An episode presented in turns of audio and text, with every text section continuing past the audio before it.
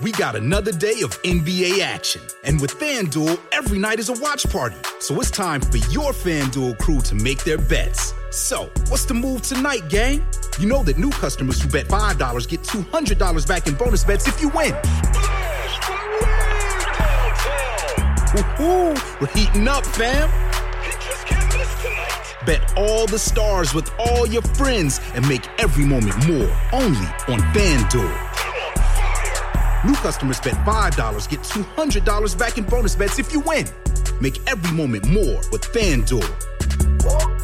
It goes down in the DM. It go down. It go down in the DM. 21 plus and present in Virginia. First online real money wager only. $10 first deposit required. Bonus issued is non-withdrawable bonus vest that expires seven days after receipt. See full terms at fanduel.com slash sportsbook. Gambling problem? Call 1-800-GAMBLER.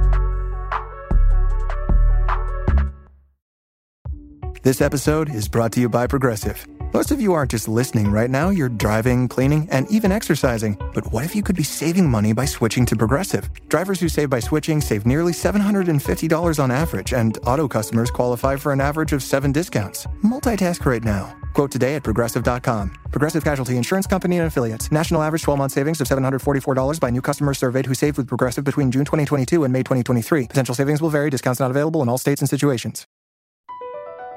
BP added more than $70 billion to the U.S. economy in 2022. Investments like acquiring America's largest biogas producer, Archaea Energy, and starting up new infrastructure in the Gulf of Mexico. It's and, not or.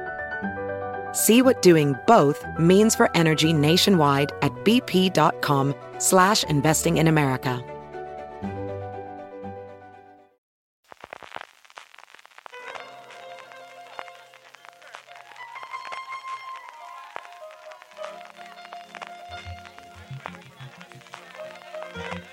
Estás escuchando Fuera de Series con CJ Navas.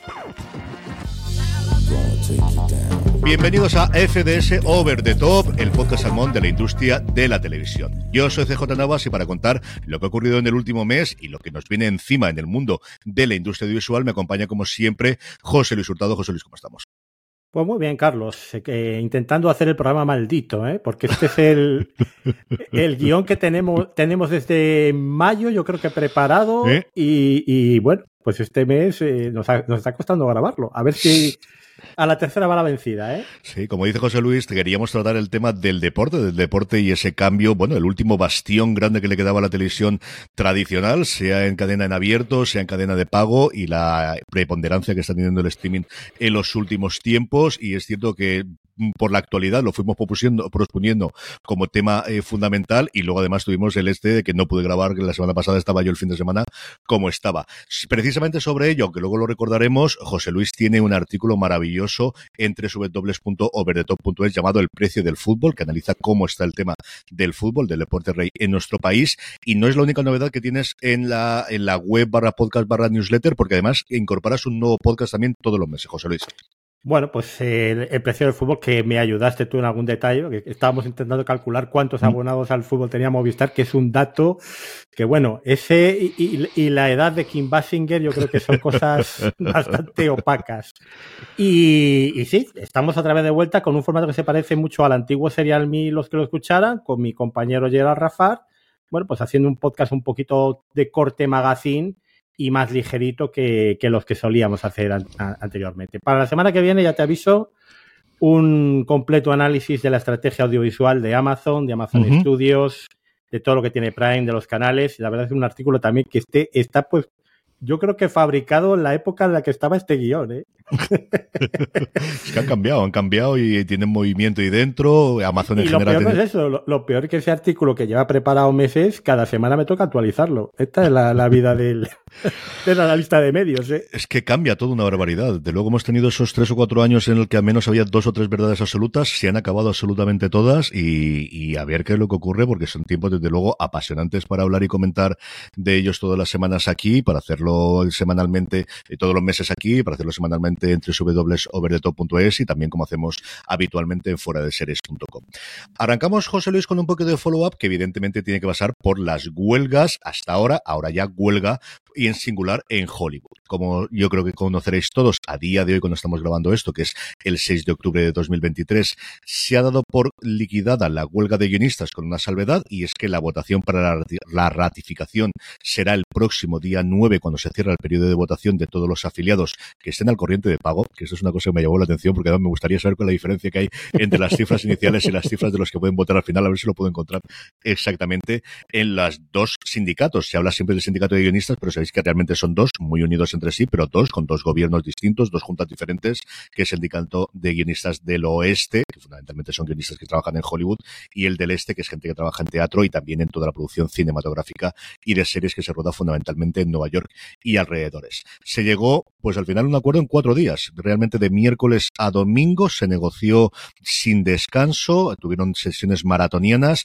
en la presencia, al menos en los tres primeros días, confirmadas por los grandes jefes de cuatro de las grandes productoras, barras cadenas, barras multimedia en Estados Unidos, tanto Netflix como Warner Bros. Discovery, como Disney, con Bob Iger a la cabeza, como NBC Universal y se llegó, como os digo, empezaron a, se volvieron a sentar en la mesa el miércoles y el domingo a mediodía estadounidense se llegaba a ese acuerdo final con una serie de mejoras eh, prácticamente en todo lo que querían. Evidentemente en una negociación no es, eh, se va a alcanzar todo lo que pedía inicialmente el sindicato de guionistas, pero sí que lo que han conseguido es que se les reconociesen todo lo que querían y a partir de ahí yo he oído bastante podcast, se ha hecho muchísima entrevista posterior y mucho artículo diciendo de al menos ya hemos puesto el pie en la puerta, es una frase recurrente que ellos decían y esto nos permite dentro de tres años cuando se renegocie ya poder ajustar los números y subirlo.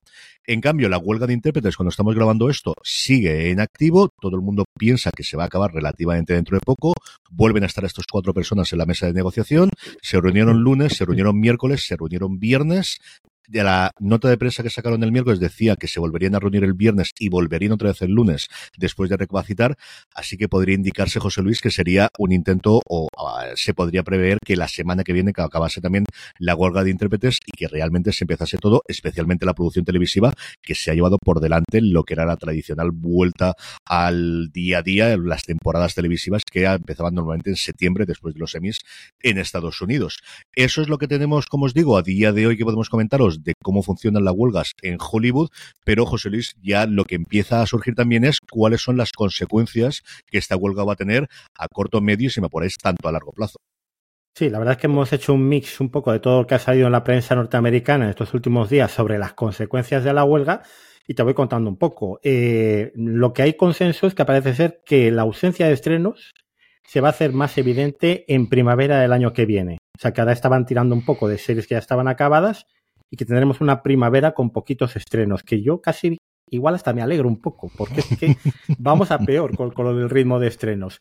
Eh, ¿Por qué? Pues en 2008 parece ser que la gente se quedó en casa escribiendo. Y aquí, claro, es que el tema de los piquetes, yo ahí estará de acuerdo conmigo, yo creo que no lo veían venir en las plataformas todo lo que ha sido eh, la repercusión mediática en, los tres grandes medios norteamericanos que siguen el entretenimiento, día a día de los piquetes, de las reuniones de actores de, de determinadas series, o sea, ha tenido un, una difusión brutal, ¿no? Y quizá por eso es cuando se han sentado ya los CEOs a negociarlo. Y yo creo que más los medios, las redes sociales. El gran cambio en cuanto a la difusión, en cuanto al apoyo eh, de pie de calle, en cuanto a las presiones que pueden hacer y lo que les ha cambiado, yo creo que el sentido de lo que intentaban hacer por parte de las productoras, que era un divide y vencerás y de buscar rescabros, de resquicios de, pues al final, por mucho que el sindicato diga que está unido, no es lo mismo lo que puede tener un eh, productor top o un guionista top de alguien que esté empezando. Eso en el 2008-2009, especialmente cuando se llegó al acuerdo con los intérpretes, fue lo que acabó de romper la huelga y se llegó a ese acuerdo. Aquí yo creo que las redes sociales y el hecho de que en el momento que se moviese uno, fíjate Drew Barrymore, por ejemplo, con el concurso, o Bill Maher, que incluso le da exactamente igual, quedaban totalmente señalados el hecho de que se hiciesen las fotos en esos piquetes y que hubiese de difusión, sea por Instagram, sea por Twitter, entiendo que también por TikTok, aunque ahí me manejo bastante menos, o por Threads, si alguien lo sigue utilizando en Estados Unidos. Yo creo que ese es a nivel de percepción pública y a nivel de control y de estas cosas lo que más ha cambiado con respecto a la huelga de guionistas de 2007-2008. Eh, bueno, mm, otra de las cosas de las que se habla es que la huelga pues demuestra que el ritmo de gasto pues está siendo bastante insostenible y que la industria entera apunta pues, a una seria corrección. ¿Qué entendemos por seria corrección? Menos estrenos. De hecho, ya hablan las distribuidoras que se están comprando ya muchas menos series, se están licenciando menos series por parte de las plataformas, más cancelaciones de series y renovaciones anuladas, que esto es algo, yo creo que estamos empezando a conocer con esta huelga, lo hemos visto con Amazon, con The Peripheral, hay varios ejemplos, mm. series que estaban renovadas y de repente, donde dije digo, digo Diego, esto lo vamos a ver cada vez más, y básicamente el regreso, esto ya lo llevan queriendo hacer desde hace tiempo de las ventanas tradicionales, de explotar las cosas primero en sala, luego en alquiler, luego la, la venta en DVD, en Blu-ray, ¿no? Eh, y, un streaming pues con precios desorbitados, ¿no? Porque vamos a ver, si tienen que pagar más a los guionistas, si tienen que pagar más a los actores, ¿de dónde va a salir el dinero, Carlos? De la publicidad, José Luis, de la publicidad. Y, y del tuyo y del mío. Sí, sí, eso está claro. Eso es lo de siempre, vamos, es que esto es así. Eh, bueno, mm, hablábamos también del tema de menos estrenos y aquí hay que volvernos a acordar de lo que dijo el alcalde de la tele, John Landgraf, el, jefazo de FX, que dijo que 2022, con esos 599 eh, programas con guion, ¿no? Eh, había sido el, el PIC TV, que a partir de ahora íbamos a tener menos. Y realmente varios ejecutivos de, estas empresas, de estas eh, plataformas ya han dicho que, efectivamente que se van a producir muchísimos menos. Yo creo que van a ir a asegurar mucha IP, ya lo venimos eh, viendo hace poco, cosas que estén probadas, que estén testadas, que sean éxito seguro. Y, desde luego el grifo de, del agua corriendo eh, todo el día, eso, eso se va a acabar, ¿no? O del dinero corriendo todo el día. Dos cosas que me interesan mucho más y que me parecen todavía más incisivas.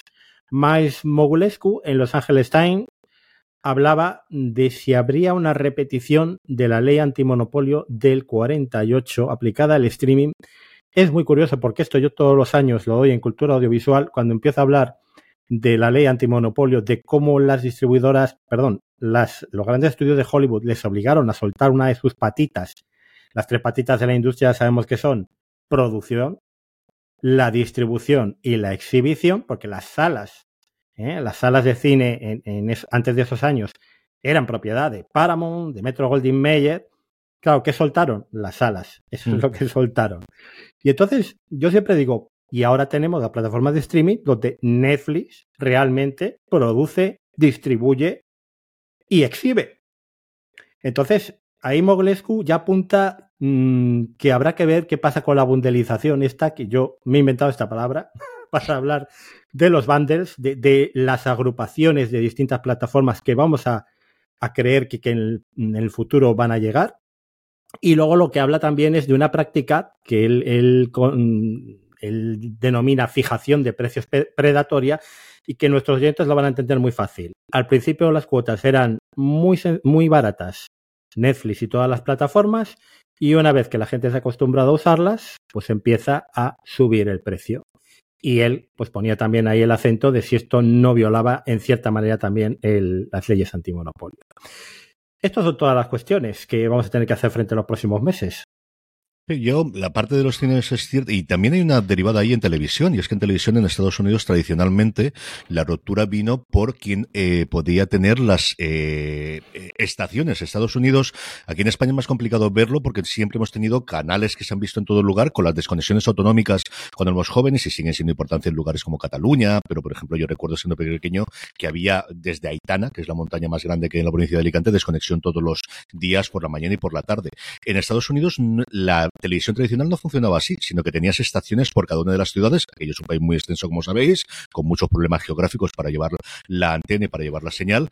Y hubo una ley que no me acuerdo si era la Glass-Steagall o algo similar en ese entorno también, que prohibía a las grandes cadenas, a las que inicialmente eran tres y luego se unió Fox posteriormente, tener la propiedad de más de un tercio de las emisoras. Por eso siempre se habla de las cadenas afiliadas, mejor dicho, de las estaciones afiliadas, porque no podían tener más. Ellas tenían que venderle y tenías la programación local, esas mismas cadenas cadenas son las que compraban series como por ejemplo Star Trek, lo que siempre se ha llamado sindicado de programas directamente para emitir en esos lugares y lo que tenían luego eran los programas de la mañana y los de prime time. Y eso también evidentemente se ha roto, se ha roto igual que el pago que se hace.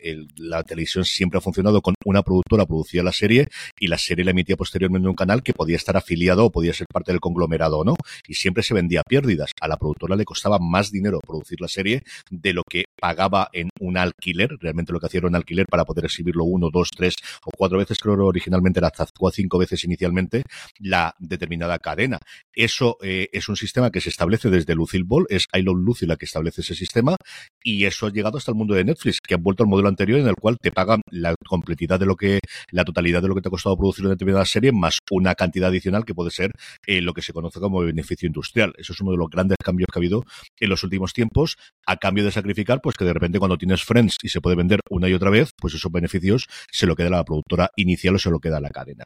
Otra consecuencia que tiene la huelga es que se monta un nuevo conglomerado entre distintas cadenas de streaming para defender los derechos del streaming en Estados Unidos, en el que están prácticamente dos, todas con dos salvedades, que es ni Amazon ni Apple. Están encabezados fundamentalmente por Netflix, por Max y por Walt Disney. Se va a llamar la Alianza de la Innovación en el Streaming. Hay un montón de cadenas pequeñas, eh, relativamente pequeñas, como Paramount Plus o como Peacock, y como os digo, con la gran diferencia de que aquí no están metidas ni Apple ni Amazon, que alguna de las cosas que yo he leído siempre en las dos que ha venido un poquito por libre y de hecho nadie de ellos que se conozca estuvieron en esas negociaciones finales con intérpretes y con guionistas y que siempre parecía que iban un poquito por libre de lo que querían el resto de las cadenas porque evidentemente para ellos es un negocio adicional al tradicional que tienen ellos, más o menos complementario en el que se gasta mucho dinero, pero no es evidentemente ni el objetivo principal que tiene a día de hoy ni Amazon ni Apple.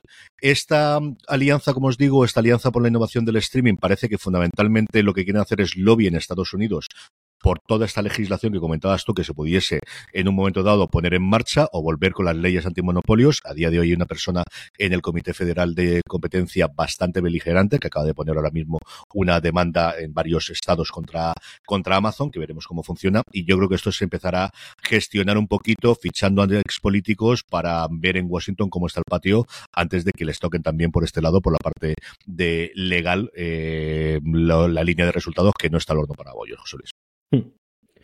La verdad es que sí. Eh, si las barbas de tu vecino ves pelar ¿eh? y empieza a haber ruido de sables en la prensa, pues lo primero es formar una alianza para defender los intereses comunes. No hay otra. Bueno, vamos a hablar un poquito del tema tecnológico, porque, bueno, pues sabéis que con la transmisión de vídeo, con el streaming, pues ha habido una explosión en el uso de los datos en Internet, ¿no? En las distintas redes. Y esto, pues eh, las sobre todo las telecos, pues eh, se han quejado, han dicho que, que, bueno, pues que realmente suponía un gran costo para ellos, ¿no? Que son los que mantienen la, la infraestructura. Las telecos, desde hace ya bastante tiempo, están pidiendo a las plataformas de streaming hacerse cargo de parte de la factura. Y vamos a recordar brevemente el follón que hubo en el pasado Mobile World Congress entre Payete y Greg Peters, ese cruce de declaraciones, que bueno, quedó ahí. En una carta en el mes de mayo, este año ya, los grupos Wikimedia Europe, Electronic Frontier Foundation y Motion Picture Association of Europa, que esto será una filial, me imagino, de, de, la, de la Casa Madre Americana, pues hablaron de impuesto de la red, ¿no? Y de que lo de siempre, que se pone fin a la neutralidad en Europa, etcétera, etcétera, y sorpresa que perjudicaría a los clientes, que si ellos tienen que poner más pasta, que lo van a pagar sus suscriptores. Lógico. Básicamente. Bueno, en junio se votó en el Parlamento Europeo, sacaba adelante la propuesta, pero eh, con el epígrafe ya sabéis cómo es Europa de diplomática sin perjuicio para la neutralidad de la red. Y ahora, pues la reflexión, que yo no os voy a dar la respuesta, cada uno que, que la haga para sí. Y voy, vamos a poner una metáfora. ¿Deben pagar los bares de carretera parte del costo de la conservación de esas vías que llevan hasta su negocio. Sin carretera, ¿quién iría a esos bares? Pues estarían en la nada, ¿no? Pero por otro lado, ¿alguien cogería la autopista para ir a esos bares concretos o bastaría con ir por la nacional, ¿eh? con el torrente de camiones y, los bar, y, ir a unos bares un poquito más cutres? Lo de siempre, ¿no? ¿Para qué quiero yo la fibra de 500 si realmente luego no la uso para nada? Mm. Por otro lado, oye, eh, si tú estás haciendo un uso de esas autopistas, pues paga por lo menos, paga algo, ¿no? Entonces, todos tienen, yo creo, su parte de razón, pero no totalmente, ¿no? Sí, yo creo que aquí lo que ocurre es que las telecos se encuentran con que de repente toda esta gente ha hecho un negocio que les está multiplicando los ingresos, los beneficios y sobre todo la valoración bursátil, que al final no nos engañemos, es en la que se calcula el bonus, especialmente de los grandes directivos, eh, a partir de lo que ellos han ido construyendo y con pagos multimillonarios en épocas mucho más complicadas y que cuando vienen las cosas complicadas a día de hoy y hay esa competencia de precios, pues intenta rascar. Algo que a mí me recuerda muchísimo a esa pelea de unos años y que se renueva cada cierto tiempo de los grandes editores y de, especialmente los que siguen controlando medios de comunicación de masas, sea televisión tradicional o sea, sobre todo prensa escrita, especialmente con Google y con el tráfico de Google, que al final mm, Google siempre dice, no pasa nada, no quieres entrar, sale, no, no, no, no, no, no, claro, claro que no puede salir, porque más del 90% del tráfico en todos los medios, y eso digo yo que es todos los medios, te llega a través de una búsqueda de Google. O sea, no penséis que al final, si el tráfico dicen, eh, tenemos un millón y medio de visitas diarias, es que es un millón y medio de visitas que escriben mm, tres W o simplemente la URL del medio digital.com o .es o punto lo que sea. No, no, el noventa y tantos son enlaces que te llegan a través de una búsqueda de lo que sea y eso de todo lo que yo he hablado y mi experiencia propia como fuera de series es así. O sea, nosotros podíamos tener lo que fuese y al final el, eh, ni Twitter en sus mejores tiempos, ni por supuestísimo Facebook que también te podía aportar bastante en sus lugares, Instagram menos, el, al final del yo me atrevería a decir que del 70 al 90% del tráfico como mínimo de cualquier medio es una búsqueda de Google lo que inicialmente lo hace. Entonces, esa pelea es complicada. En Europa somos más receptivos a esas cosas, sea por la presión que sea, sea por las circunstancias que correspondan, a ver qué es lo que ocurre con estos casos.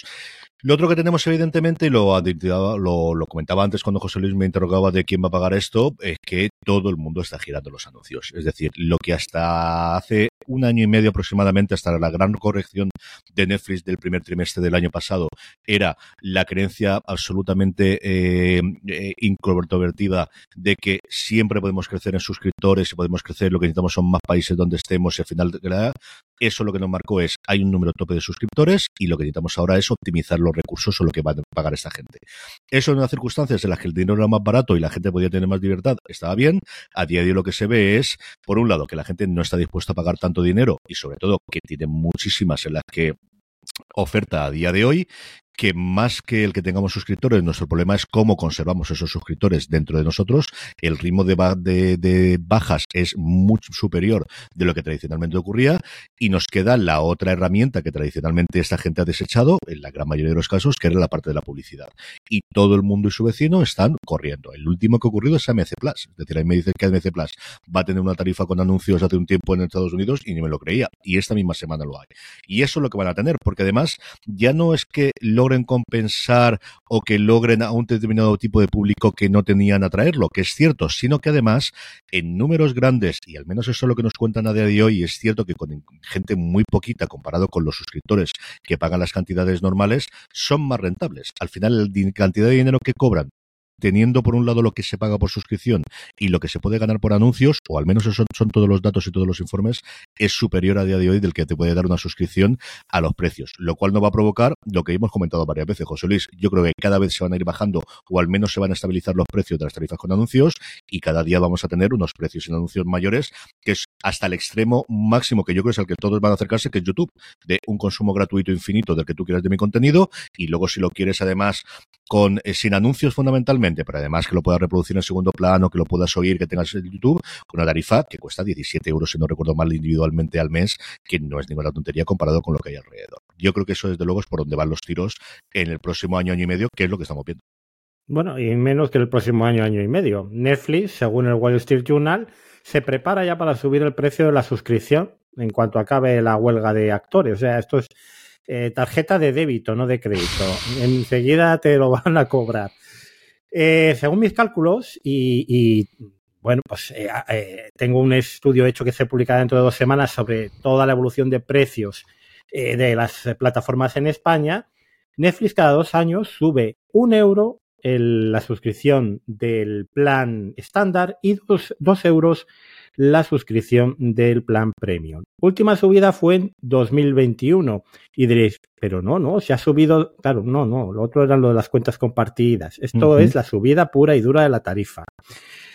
¿Esto qué quiere decir? Pues que tocaría a finales de este año subir. Vamos a poner eh, febrero del próximo año, que yo creo que es una fecha después de la cuesta de enero más amable, ¿no? Que es cuando acabaron también las cuentas compartidas el año pasado. ¿Cuál es mi apuesta? Pues esos cinco euros y medio, quizás redondeo a seis. De, eh, yo de momento, Carlos, no creo que bajen el precio de la tarifa mm, con anuncios, pero sí, se mantendrá ahí por debajo de 6 probablemente o 6 14, pasaríamos de 13 a 14. Esto es mi cálculo, ¿eh? eh mi cálculo estadístico. De 13 a 14 el plan estándar y de 18 a 20 el plan 4K, que por cierto, estas últimas semanas eh, yo lo he contratado para ver un poco la diferencia. No es tanta, mm, pero sí que me he dado cuenta que cada vez hay mucho más material en Netflix que tiene ese Ultra 4K y que se están esforzando por eh, incluso series que ya estaban estrenadas dar una versión de ese en, ultra alta definición. Eh, bueno, ¿subirá también el peaje por compartir la cuenta? digamos, de 6 euros a 7? Esa es una de las dudas que tenemos, ¿vale? Lo que yo desde luego tengo claro también es que en esta nueva subida el plan básico, ese de los 8 euros a 720p, que no deja de ser algo que a Netflix no le interesa en absoluto porque le interesa tener anuncios en su tarifa barata y luego el 720p es un poco el muro de la vergüenza, pues esto va a desaparecer, pero vamos, le quedan muy poquitas, muy poquitos meses. Sí, yo coincido contigo. Yo creo que ahí van a hacer lo mismo que han hecho en Estados Unidos, que es mantenerla para la gente que está suscrita virtualmente, pero eliminarla de la posibilidad de, nuevas suscripciones. Y yo creo que es bastante más factible que no mantengan. Sí es cierto que teniendo 5,5, el subirlo a 5,95 no es una cosa grande, pero yo creo que es sintomático si lo mantienen la tarifa baja. Y la, que la alta sube a 19,99, 19,95, de eso tampoco tengo ninguna duda desde luego que ninguna, ninguna, ninguna. Vamos con el conglomerado de Warner Bros. Discovery y aquí tenemos bastantes cositas porque Warner, pues eso, está intentando buscar como sea dinero debajo de las piedras para ir pagando la deuda en un entorno que no es desde luego nada favorable para ello con la subida de los tipos de interés generalizada que se ha producido especialmente en Estados Unidos. La, una de las ideas que tienen, uno de lo último que han hecho es la segundo intento de incorporar contenidos de CNN dentro de lo que se conoce ahora como Max, en ese momento HBO Max. Si recordáis, esto ya se produjo como contenido independiente, fue antes justo de la fusión de lo que entonces era Warner Media con Discovery Plus y duró cuestión de un mes y medio, dos meses. Se descartó totalmente, la gente que había liderado ese proyecto fue despedida de la compañía y ahora sí que lo que parece es lo que inicialmente siempre decía, que es lo que quiere la gente de CNN no es ver cosas parecidas a la CNN, es ver la propia CNN. Claro, esto mm, abre la caja de los truenos que hasta ahora no se atrevían a abrir las grandes cadenas o las grandes eh, mm, emisoras de, que, emiten en cable americano, especialmente CNN, Fox News y SPN, que es cómo podemos dar el mismo contenido cuando tenemos acuerdos con las compañías de cable, se van a enfadar con nosotras y veremos si nos hay demandas. Eso va a ocurrir. Van a haber demandas cruzadas por todas las compañías de cable diciendo estáis contraviniendo lo que aquí teníamos porque estáis dando el mismo tipo de producto que nos estabais dando antes, no tengo ningún género de duda. Pero también ya al final hay un momento en el que esta gente tiene que decidir tirar para adelante. CNN parece que quiere abrir esto dentro de Max en España. Veremos cuando Max llegue. Sigue estando anunciado, pero no hemos vuelto a tener ninguna noticia a primeros de años aquí a nuestro país y al resto de Europa. Se incorporará también estos contenidos de CNN o no los incorporará del americano y luego alguna cosa más que complemento después cuando hablemos de toda la parte deportiva. Yo creo que además esto se está reservando para cuando llegue Max a España y va a ser muy pronto porque si te fijas todas las series que tenían para este otoño las han pasado a enero. Es una manera de hacer una concentración de, estrenos potente que lleve acarreada la subida de cuota que van a tener que hacer también en Max. Que no sé qué tal les saldrá, ¿eh? pero bueno, vamos a ver. Eh, bueno, Zaslab sigue perdiendo dinero y se quiere bundelizar. El bundelizador con el que se bundelice, buen bundelizador será. Suena, suena Mitchell, no, suena a MC, ¿no? Y suena a MC porque esto del bundle lo hemos vuelto, lo hemos explicado antes, es decir, HBO es una de las, HBO eh, Max a día de hoy, es una de las, y Max en Estados Unidos, de las plataformas de streaming que más sufre la rotación de suscripción. De hecho, ante la ausencia de estrenos que, que está viendo este otoño de HBO Max aquí en España, mucha gente de mi entorno se ha dado de baja perdiendo incluso la famosa oferta del 50%. ¿Vale? Entonces, eh, esa rotación de, suscripción de plataforma la está matando. La forma mm, de luchar contra eso, Zaslav fue el primero que la, que la dijo públicamente, es juntarse varias plataformas, presentar un bundle a un precio más económico que luego ya veremos que enseguida eh, deja de ser económico porque Paramount más Showtime, que también juntos eh, costaba más barato, ahora ya lo van a subir para que cueste lo mismo que costaba. O sea que, que esto, en fin, eh, está todo inventado. Bueno, mm, lo, cuando HBO Max, bueno, cuando Max en Estados Unidos empezó a incluir el mes pasado series de AMC, lo que pensamos tanto Carlos como yo y, mucha gente, esto suena a probatura para teniendo luego los números, qué tracción tiene Max con los productos de AMC y plantearse pues igual una estrategia de, eso, de bundelización, ¿no? Y perdóname otra vez el palabra este que me he inventado, pero es que no sé cuál puede ser en castellano, combinación de agrupación, de ofertas, ¿no?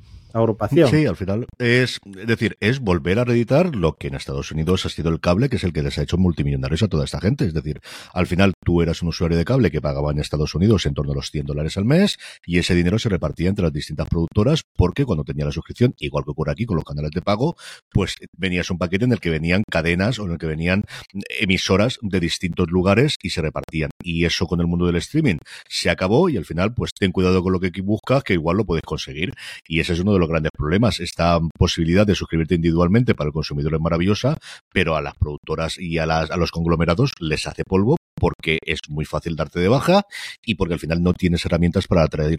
Uno de los grandes secretos de Max, y comentabas tú, el hecho de que la gente se da de baja es vamos a incorporar todo el contenido que tenemos, por un lado barato de producir y por otro lado del que tenemos muchísimo, que viene de Discovery Plus, a ver si eso lo conseguimos. La cantidad aquí en España de HBO Max, de cosas de Discovery Plus, especialmente documentales de True Crime, que están metiendo desde este mes de octubre es apabullante. O sea, la nota de prensa de octubre, de estreno de octubre, para encontrar un estreno de lo que consideramos una serie de HBO hay que irse abajo y tenemos la segunda temporada de La Edad Dorada y la segunda temporada de eh, 30 monedas y todas las demás, y no os exagero si son como mínimo 20, son documental o serie documental que las miras si son todo true crimes o investigaciones o cosas de, de misterios todas absolutamente procedentes de Discovery Plus para darte eso, ese atractivo de, bueno, pues si a esto un porcentaje de nuestra audiencia se pone a ver todas las noches este tipo de productos y logramos enganchar y que siga pagando cuando pasemos la tarjeta de crédito a finales de mes, siga conectado, eso es lo que vamos a tener. Eso, pero así es como va la, cosa o, la estrategia que tienen por este lado por aquí, Max, eh, José Luis. Sí, y, desde luego lo que parece o, o, de alguna manera a nosotros nos está sorprendiendo es eh, que al final la huelga parece que es a los que más les ha afectado, ¿no? Decíamos de Apple, Apple sigue con su ritmo de estrenos como un martillo pilón y sin embargo eh, es que han desaparecido todos los estrenos del otoño, o sea, es que True Detective se ha ido a enero, eh, bueno, eh, varias, varias series también que las han, las han pasado a enero. Entonces, bueno, veremos a ver qué es, qué es lo que pasa con, con Más y con HBO Max. BP added more than $70 billion to the U.S. economy in 2022. Investments like acquiring America's largest biogas producer, Archaea Energy, and starting up new infrastructure in the Gulf of Mexico. It's and, not or. See what doing both means for energy nationwide at bp.com slash investing in America. Vamos a hablar de Disney, que más que noticia tiene desgracias, porque creo que no les pasa nada bueno en los últimos tiempos. Es una cosa, pero vamos, demasiado. Lo primero, una demanda, y digo una demanda porque luego hablaremos de una segunda demanda. ¿Cuál es la primera demanda? Una demanda antimonopolio que le han puesto una serie de usuarios de YouTube Televisión. Y es que lo que exige esta gente es como eh, YouTube Televisión solamente tiene un paquete, yo no me gusta el deporte, no quiero ver SPN y me están obligando a pagar un precio muy superior a lo que podría pagar si SPN estuviese fuera, que es la fuerza que toda la vida del señor ha tenido Disney, que al final el porcentaje de gente que quería consumir SPN era lo suficientemente vocal y se daba de baja con la suficiente fuerza para ofrecerlo en todos los paquetes y era el gran rendimiento. O sea, SPN llegó a pagar dos de cada tres euros que ingresaba en su momento, no sé gordos ingresos o beneficios que tendría todo el conglomerado a nivel mundial de Walt Disney venía de los rendimientos, de los resultados que tenía SPN en Estados Unidos cuando había 100 millones de hogares suscritos a cable. Esto es lo que dije en esta gente, que quieren poder tener la posibilidad de cuando se conectan a YouTube Televisión, que es el cable, pero a través de streaming fundamentalmente. Hulu también tiene ese mismo tipo de cosas. Fubo, antes Fubo TV, pero ahora Fubo también lo tiene. Sling TV es otro de los servicios que hay. Hay varios servicios en Estados Unidos que te proporcionan. Lo que quieren es que le den la opción de quitar SPN o si que les pague dinero de Disney, que es al final lo que busca todo el mundo con estas demandas en Estados Unidos, que es que se retrasen, que se retraten y sobre todo que los abogados ganen bastante, bastante pasta, que esto de los class action tiene que dar bastante dinero, bastante trabajo a los abogados, José Luis. Pues sí, y Disney, como tú dices, es que Bob Iger no sale de una de un charco y ya está pisando el siguiente. Hemos tenido, por cierto, esto ya ha acabado, pero bueno, os lo contamos porque nos ha pillado entre los dos programas en estas cinco semanas el conflicto de Disney contra Charter. Charter es uno de estos proveedores de cables, si tengo bien entendido, eh, que tiene, pues bueno, pues televisión, como puede tener aquí Vodafone, televisión, Orange, etcétera. Bueno, el conflicto empezó el 31 de agosto, cuando las señales de los canales de Disney, incluyendo SPN, ABC, Disney Channel, FX, National Geographic, se fueron eh, a negro ¿eh? para los 15 millones de suscriptores, que bueno, es un número que no es pequeño, tampoco es que sean concas esto, pero bueno, es un número importante. Vale, pues eh, todos estos dejaron de ver de repente en su servicio de banda ancha Spectrum, que es, como digo, un producto de la empresa Charter. Se montó un follón, pero bueno, durante varias semanas decían eh, que, el tema había sido porque Disney quería cobrarles más por estos canales. El caso es que empezó a aparecer en la prensa, las cosas se magnifican en las redes sociales, como antes Carlos contaba, para el tema de las huelgas. Eh, las acciones de los dos empezaron a, a bajar, ¿eh? que esto no sé si lo habían visto venir en Disney. Y al final, pues claro, obviamente con toda la que tenían montada llegaron a un acuerdo. Lo que quería Charter y los usuarios, sobre todo de Spectrum, pues que la versión básica con anuncios de Disney Plus estuviera disponible para los suscriptores del paquete Select, que me imagino que sea uno de los paquetes superiores que... No, no, el básico, el más ¿Es el básico? Vale. El básico. Entonces, bueno, claro, por eso es la suscripción con anuncios. Y luego que la plataforma SPN Plus pues estuviera incluida también en el paquete. Eh, al igual que la sustituta, ya sabemos que SPN Plus eh, está un poco en proceso de transición. Mm. Bueno, pues esto, que no deja de ser algo un poquito, digamos, anecdótico, que se ha resuelto, es, yo creo, una de las primeras escaramuzas de algo que vamos a ver cada vez más, que es una guerra entre streamers y cableras. Y precisamente el tema de hoy, de que hablaremos luego, es el deporte, porque el deporte va a ser el campo de batalla fundamental de que el deporte en Estados Unidos siempre ha sido el territorio cable. Ahora los streamers que, no saben ya de dónde rascar para, para captar eh, suscriptores para que la gente no se vaya, van a tirar del deporte, ¿no?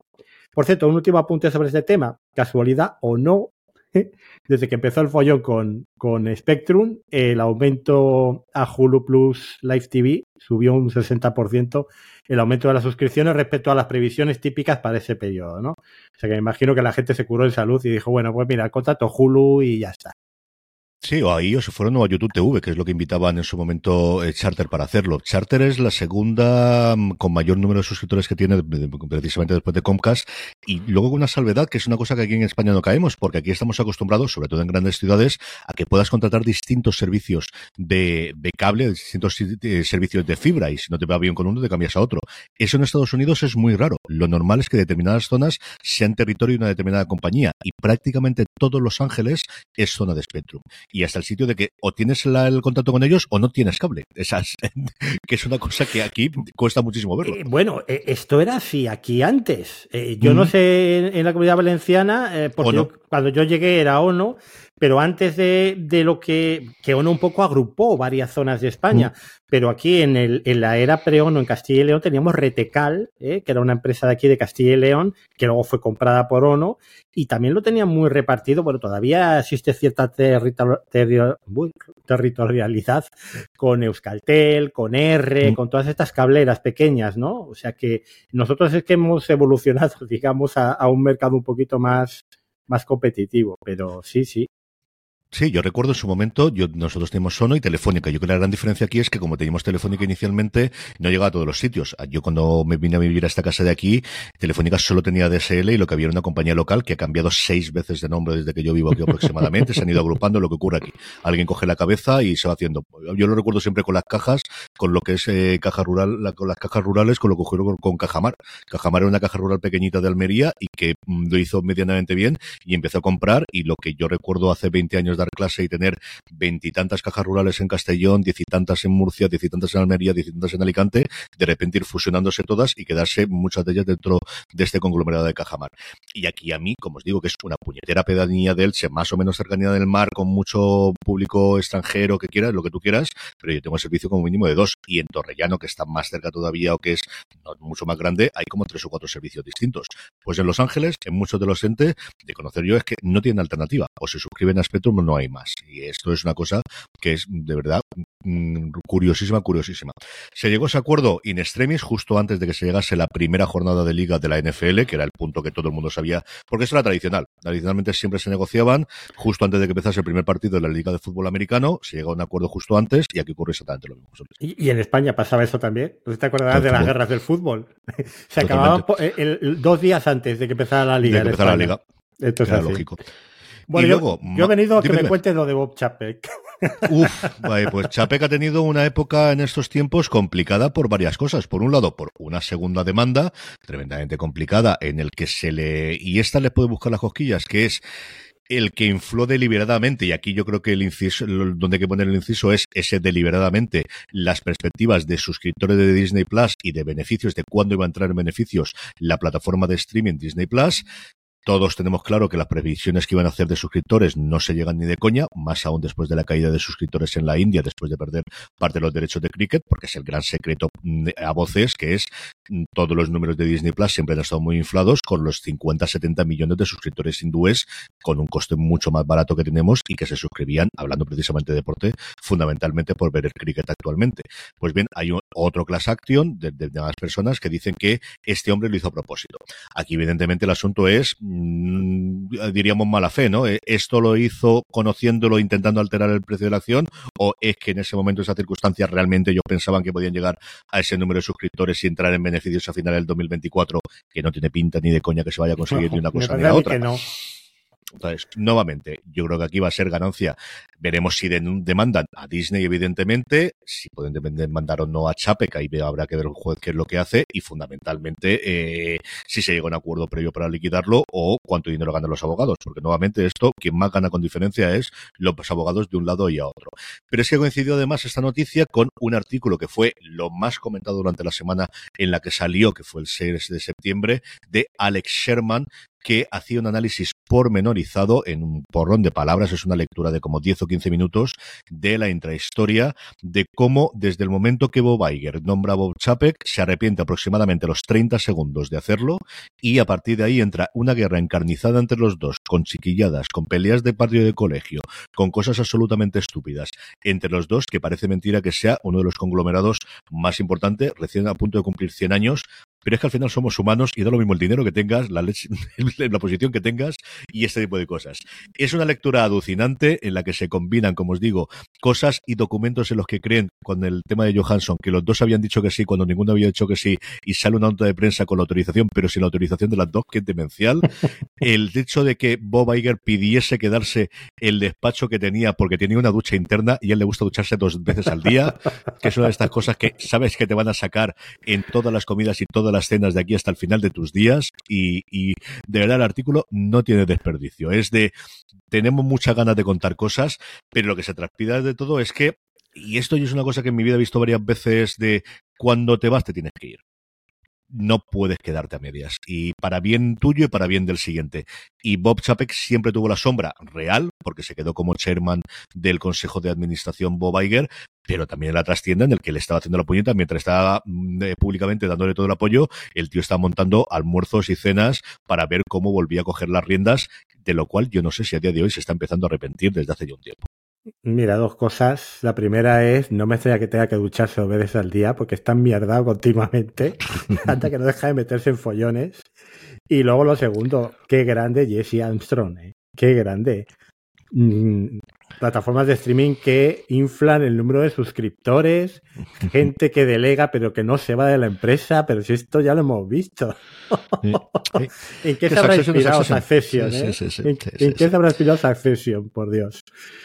Bueno, vamos con la segunda noticia luctuosa del día y es que mm, a partir del 1 de noviembre Disney Plus comenzará a restringir el uso compartido de las cuentas de Disney Plus, por lo tanto en Canadá.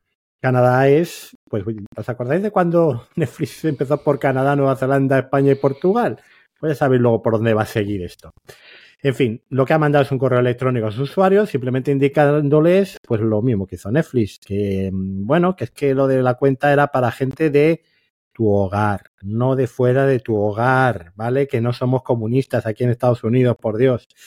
Así que, bueno, no sabemos cómo lo harán. Yo, yo pienso en dos, dos posibilidades, ¿no? La, digamos, más fácil es seguir a Netflix, que ya para eso ha roto el hielo y poner un recarguito a los que quieran compartir. Que yo, si quieres que te diga la verdad, Carlos, es el mal menor.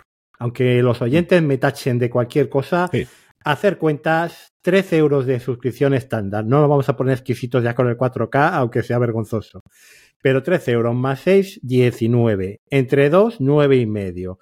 9 y medio al mes por tener Netflix en alta definición, pues bueno, no está mal. Yo ya es que, es que ya ni me quejo, ¿no? Esa sería una opción. La otra opción, lo que hicieron en sus probaturas en India, donde empezaron también con el final de las cuentas compartidas. Y ahí lo que hacían era limitar el número de dispositivos, no me acuerdo si era 4 o a 3 exactamente. Entonces, eso es mucho más restrictivo para mí, me parece más perjudicial para, al final, para el cliente a la larga, ¿no? Aunque sigas pagando igual o lo que sea. El 1 de noviembre nos enteraremos. Sí, como dices tú, Canadá es lo que era Holanda en su momento para los discos. Yo recuerdo que se intentaban probar toda la música inicialmente antes de lanzarse en Estados Unidos era allí. Canadá es el campo de probaturas de todas estas cosas por la cercanía y por, mm, eh, por el idioma y porque no es tan cafre como meterlo directamente en su país de origen en Estados Unidos. Vamos con Paramount Global y lo primero que tenemos es una cosa curiosa que se ha ido hablando mucho tiempo y es el cambio del hábito de consumo de la gente, ya no solamente cuando ve la televisión, sino también cuando ve el deporte. Y es que lo habitual cuando estás viendo un partido de fútbol es que estés en paralelo con el móvil. Algunos estarán con las apuestas, otros están viendo los TikToks, otros están viendo Twitter, otros están viendo los comentarios del partido, como se está haciendo en directo. Y eh, Paramount Global, en concreto CBS Sports, lo que está buscando es crear un caldo de cultivo, atraer a creadores de contenido que sean del mundo del deporte para de alguna forma aportarles la posibilidad de tener anuncios, sea mediante menciones, sea mediante patrocinios, para que comenten, pues evidentemente, los partidos que ofrece la CBS barra Paramount, que son unos cuantos. Por ejemplo, la CBS tiene todas las semanas partidos de la NFL y luego, por ejemplo, Paramount Plus barra CBS tiene todos los partidos de la Champions desde hace ya varios años en Estados Unidos y los emiten absolutamente todos y ahí se sigue bastante. Yo creo que no es una mala iniciativa el intentar encontrar estos, no sé qué tal funcionamiento tendrá, realmente es intentar encontrar otro lugar donde colocar anuncios y ahí es cierto que la fuerza que tradicionalmente tiene Paramount es tremendamente importante y ese intento de capturar la segunda pantalla y de monetizar la segunda pantalla que yo creo es algo en lo que se van a hacer bastantes esfuerzos en los próximos años también, José Luis. Hmm. Y aquí lo están haciendo también. Tanto Dazón está aprovechando ya a meter creadores de contenido en sus programas, digamos, de análisis post partido, etcétera. Hmm. Y, bueno, en Twitch realmente eh, hay un montón ya de, contenido de lo, y con muchísimos eh, eh, suscriptores y, visionados de, gente que, bueno, que igual no, no, paga el fútbol, pero está viendo el comentario del partido, ¿no? Entonces esto es inevitable que haya confluencia. Bueno, yo voy a hablar de un artículo de nuestra adorada Elena Neira, mm, la profesora Neira en Business Insider suele escribir también sobre industria audiovisual y es el primer artículo que yo veo analizando los siete meses que lleva Sky Showtime en España, ¿no? Eh, Elena habla del 4,4% de penetración en el mercado español de Sky Showtime, que claro, comparado con el 67% de Prime o el 65% de Netflix, es ridículo. Pero para que os hagáis una idea de cómo está, mm, Apple tiene un 4,6, o sea, dos décimas más, y Filmin un 3,9. O sea que realmente no está mal, habiendo llegado la última, mm. ¿eh? no, mm, la penetración que tiene. Eh, ya sabéis que el precio está eh, promocionado al 50% para aquellos que nos dimos de alta al principio.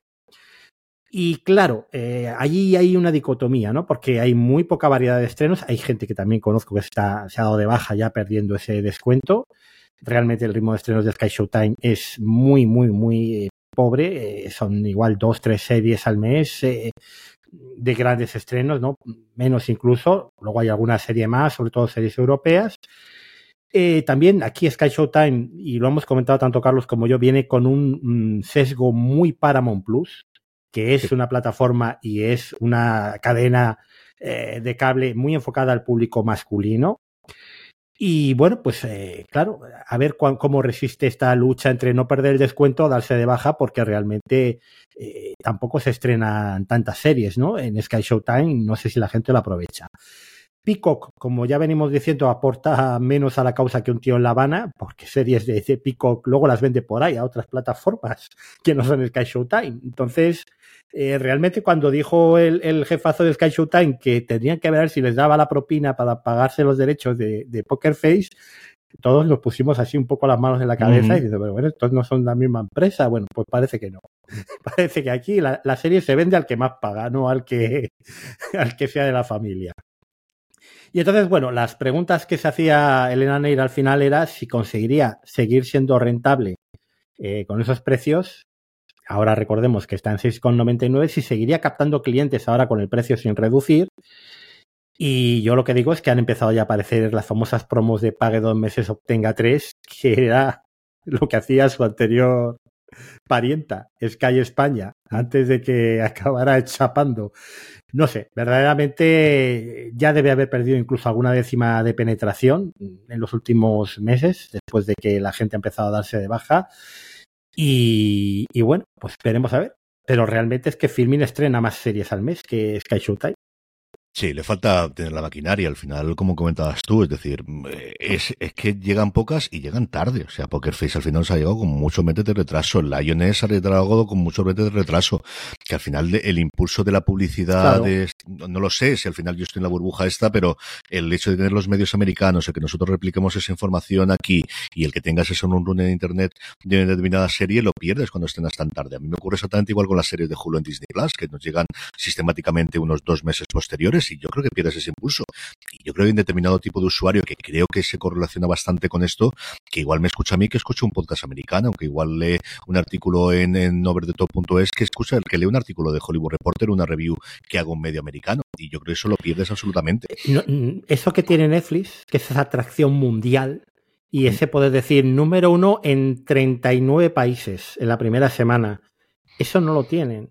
Realmente Fleischman, cuando se estrenó en, en FX, Fleischman está en apuros, que yo te voy a hablar de ella cuando la viste en Sí, en diciembre. eh, era una serie sobre la que eh, corrieron ríos de tinta en Estados Unidos. Se habló muchísimo de ella cuando llegó aquí. Es que al final eh, la vimos los que bueno, te habíamos escuchado a ti y luego hicimos un poquito de ruido, pero realmente se perdió esa atracción, ¿no? Va a pasar lo mismo con eh, Murder at the End of the World, que se estrena ahora en FX, creo que no sé si es en noviembre. Noviembre. Iba a estrenarse a la vuelta de verano y la pasaron a noviembre. Claro, es la serie de los creadores de, de OA, la nueva serie. Hay muchísimas ganas de ver qué es lo que han hecho porque es un thriller también. Claro, aquí es que en España la veremos en febrero. Cuando se haya perdido un poco, eh, cuando ya tengas las críticas en Metacritic y, y diga, pues no merece la pena, o sí, o, o no lo sé, ¿no? Está pasando con Reservation Dogs. Mm. Es que yo, yo eh, estoy por bajármela, así te lo digo directamente. Es que va, va a estar en los tops de toda la crítica americana. ¿Y cómo no hablas tú Sin de ella antes de que acabe 2023? Habiendo visto ya las dos temporadas y, y sabiendo que ha concluido la serie y que esta semana hay como 27 artículos en toda la prensa eh, internacional sobre el final de Reservation Dogs. Entonces, este es un sobre problema. Sobre ellos, entrevistas a Stanley Hanjo por todos los lados, ha estado en el top 5, han sacado el top 50 de las series de este siglo en el Hollywood Reporter y está en un puesto muy, muy alto Reservation Dogs, es decir, yo estoy contigo, es que no puedo comprenderlo, no puedo comprender como eso, que parecía que lo teníamos superado hace 5 o 10 años, en el que cada vez llegaban más cercanos, y series que además es que te va a saltar el spoiler, es que te va a saltar como salga un meme de interno, te va a salir porque las redes sociales sí que son globales. Yo entiendo que esto es política de, que viene de Disney Estados Unidos, que aquí en Disney Plus España no tienen ni pinchan ni cortan. Eh, pero luego, no sé, me voy a poner un poco también, eh, hacer un poco de mejino. ¿eh? A veces da, da la impresión de que tienen series que no saben ni que existen en el catálogo. O sea, lo que han hecho con Movie, vale que no doblan series coreanas, pero es que Movie no es otra serie coreana. Ha sido el fenómeno del verano en Estados Unidos. Y aquí ha llegado, pues, pues eh, los que la están viendo la están recomendando. Mm, y es una serie que si estuviera en Netflix sería el juego del calamar de este año. O sea, estaría todo el mundo hablando de ella en el país, en el marca, como digo yo siempre, cuando una serie aparece un artículo en el marca, es que es, que es mainstream, ¿no? Eh, bueno, no sé. Nosotros no sabemos más que ellos, eso está claro, pero nos extrañan todas estas cosas. Seguimos adelante y hablamos del conglomerado Comcast barra NBC Universal y lo metemos aquí, no en Disney, porque ya Disney le había dado suficiente caña. Y es que Comcast y Disney, recordar que tienen pendiente, una de las grandes cosas que tiene colgando encima Disney, es que va a ocurrir con Hulu cuando se haga mayor, que inicialmente iba a ser el año que viene, y lo que ocurre, o lo que han contado, es que han modificado el acuerdo para permitir que la compra sea de quien sea, de ese tercio de la participación que tiene Comcast, porque recordar que Disney tiene la opción de comprar pero Comcast también tiene la, la, opción de vender y de obligar a comprar a Disney ese tercio que comience ese periodo de negociación ese 30 de septiembre en vez del próximo enero. En una conferencia de Goldman Sachs, eh, de Goldman Sachs, perdonadme, el CEO de Comcast, que se llama Brian Roberts, este buen hombre, dijo que esa valoración que se hizo en su momento de 27.500 millones de dólares que valía Hulu es solo una hipótesis, es decir, que quiero más pasta. Hombre, claro. Bueno, ya que te sientes a negociar, pues negocias. Que el precio final podría ser mucho más alto, no sé yo en qué cifra se va a apoyar, apoyar que una valoración del 2019 va a ser más baja que una del 2023, pero bueno, que las dos empresas querían dejar esto atrás, lógicamente, y por eso llegaron este acuerdo la semana pasada para intentar negociar. Lo que pasa es que Aigar ha estado un poquito más ocupado entre regalar la huelga de guionistas y intentar la de intérpretes, y ver que no se apaga y, y, apagar, efectivamente, y ducharse dos veces y, cenar con varias gente. Entonces, Roberts dijo, eh, y aquí es lo que puede ser quizá el punto mayor, el punto clave, que la importancia de Hulu está en las capacidades que de sinergia de agrupación que tiene. Que como parte de la estrategia de streaming de Disney, su presencia reduce la rotación a la mitad en otras plataformas. Lo que sí es cierto es que el bundle, y aquí hay un bundle eh, que es de hecho el que tengo yo, para que voy a decir otra cosa, de Hulu, Disney Plus y SPN Plus es con diferencia, y es bastante la diferencia, el que menos bajas tiene de todos los servicios de streaming que existen en Estados Unidos a día de hoy, evidentemente por indirectos. Pero yo he oído a Julia Alexander, que trabaja en Parrot, que escribe para PAC, que hace un programa cada 15 días con Jason Snell y analiza ese tipo de cosas, nuevamente con medicinas indirectas, pero viven de eso, que con diferencia el paquete del que menos, o de la suscripción de la que menos baja se da todo el mundo en Estados Unidos es de ese bundle de los tres servicios que cuesta unos 20 dólares, 19,99 creo que es, o 19,95 de Disney Plus más Hulu más SPN Plus a día de hoy. Bueno, pues veremos si acaba siendo el bundle. Eh, también aquí en España se acaba viniendo SPN, que hay rumores de que SPN aterrizaría en Europa mm. y de que cuando Disney compre Hulu, ese Star, esa ventanita de Star cambia a Hulu que nunca fue Hulu precisamente por eso, porque no estaba en el acuerdo con, con los de Concas que se pudieran hacer esas cosas. ¿eh? Eso ya lo hemos contado, ¿no? Al principio no está en el acuerdo y luego me enfado también porque no lo has metido y no potencias la marca Hulu en el resto del planeta. Yo lo que me parece maravilloso es esto que has dicho de, de Roberts, hablando como si fuera Aiger. O sea, diciendo que es que, claro, mm, esto reduciría la rotación a la mitad de tu plataforma. O sea, cómpramelo ya, cómpramelo ya. y cómpramelo por más de 27.500. Este, este es el, nuevo eh, Dame algo primo. Yo creo que quiere llegar a 10.000. Yo creo que la cifra es 27.500 entre 3 no llega a 10.000. Necesito que esto se valore en 30 y me den 10.000. ¿Por qué? Porque son 10.000. Mira, mira, lo único que me ha gustado de, de, Lupin, que estaba viendo hoy la tercera temporada antes de dejarla definitivamente, y que decía, cuando alguien te da un precio por debajo de un número redondo, es que su límite es el número redondo. está bien pensado, está bien pensado. Bueno, vamos con Amazon con más noticias luctuosas para el bolsillo de, los seriefilos. A principios de 2024, Amazon añadirá anuncios a Prime en Estados Unidos, Reino Unido, Alemania y Canadá. Seguidos, mm, un poquito más tarde, o sea, unos meses más tarde, por Francia, Italia, España, México y Australia. Yo tenía mi artículo puesto que no, no, si ya tienen freebie, seguro que viene freebie y Amazon Prime siempre lo mantiene sin anuncios.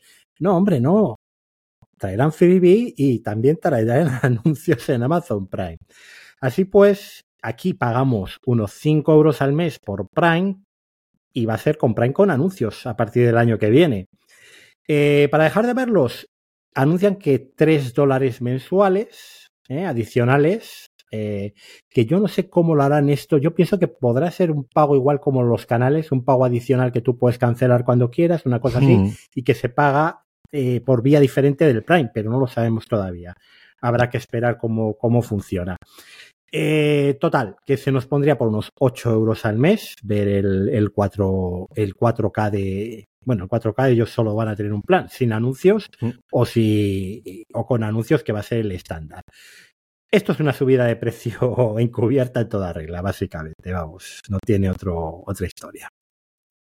Yo creo que aquí fundamentalmente es que, ellos comprueben hasta qué punto la gente está eh, utiliza por un lado los servicios de Prime Video cuando se suscriben a Prime y por otro lado como de sensibles son. Yo creo que es una estrategia totalmente lógica de mmm, vamos a meter los anuncios y en vez de hacer una tarifa más barata mantenemos la actual y ponemos los anuncios. Yo tengo curiosidad, no tanto por ver el programa, eh, porque sí, pero no, pero es con Operación Triunfo si van a integrar publicidad, sea anuncios intermedios o sea con eh, patrocinios que yo entiendo que sí que habrá dentro de Operación Triunfo.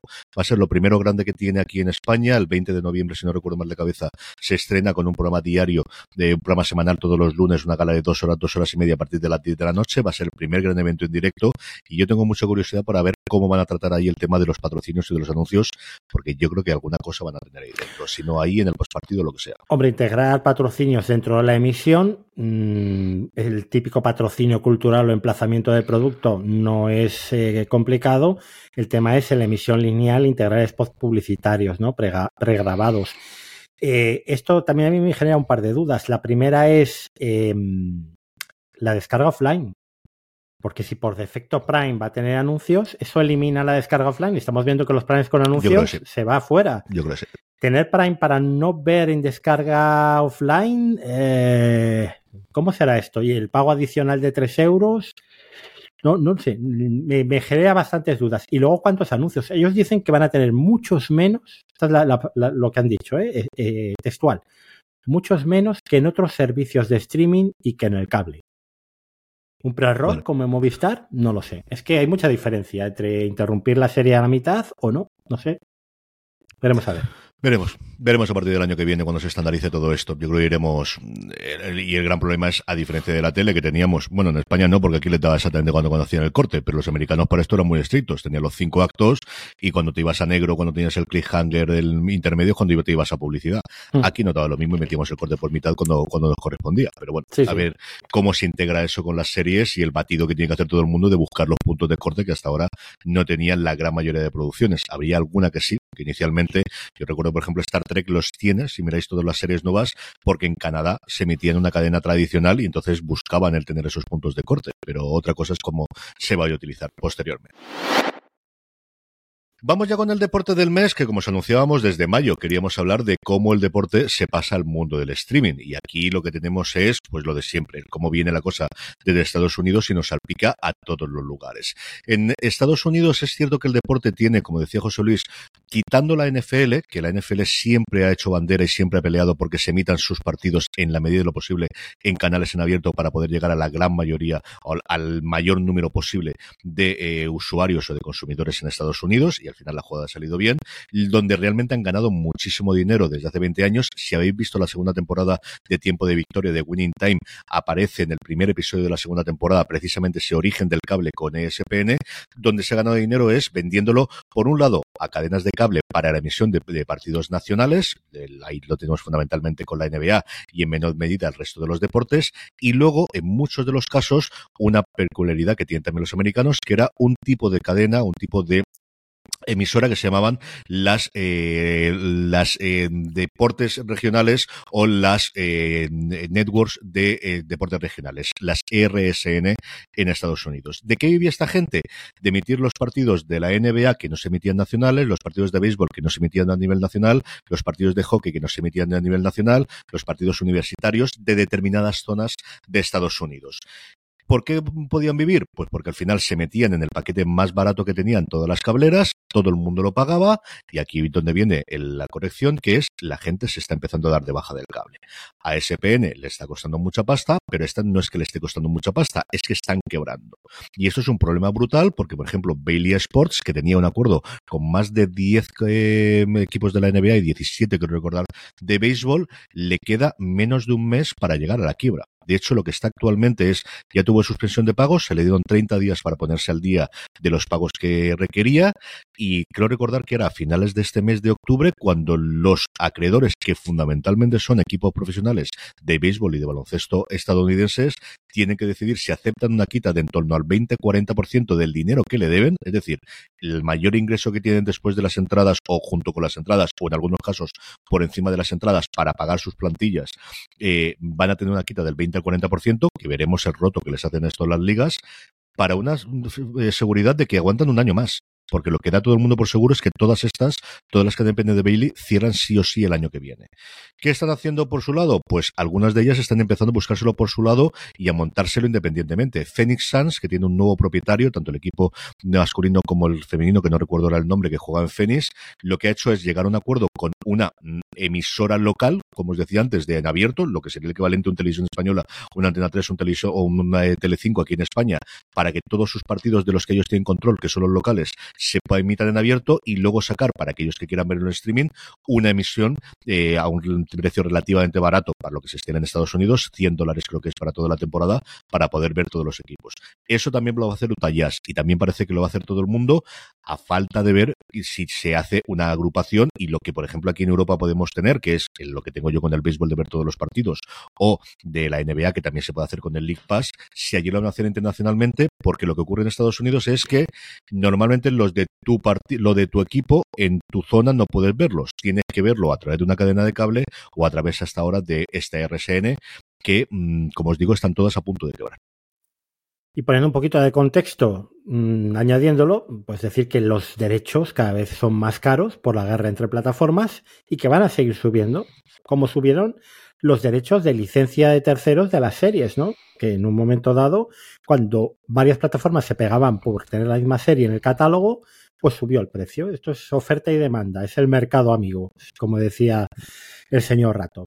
Bueno, los deportes en vivo, para que lo entendáis un poco mejor, son lo más popular en la televisión de Estados Unidos. El año pasado, por ejemplo, las 10, eh, los 10 programas más vistos fueron los 10 eventos deportivos. El contenido, ya sabéis, las series y el cine, ha dejado de ser exclusivo en las plataformas, sino que le pregunten a los usuarios de Netflix que están disfrutando de The Pacific, de Hermanos de Sangre, de True Blood y de todas estas series de HBO. La guerra de la exclusividad se va a trasladar ahora a los eventos deportivos.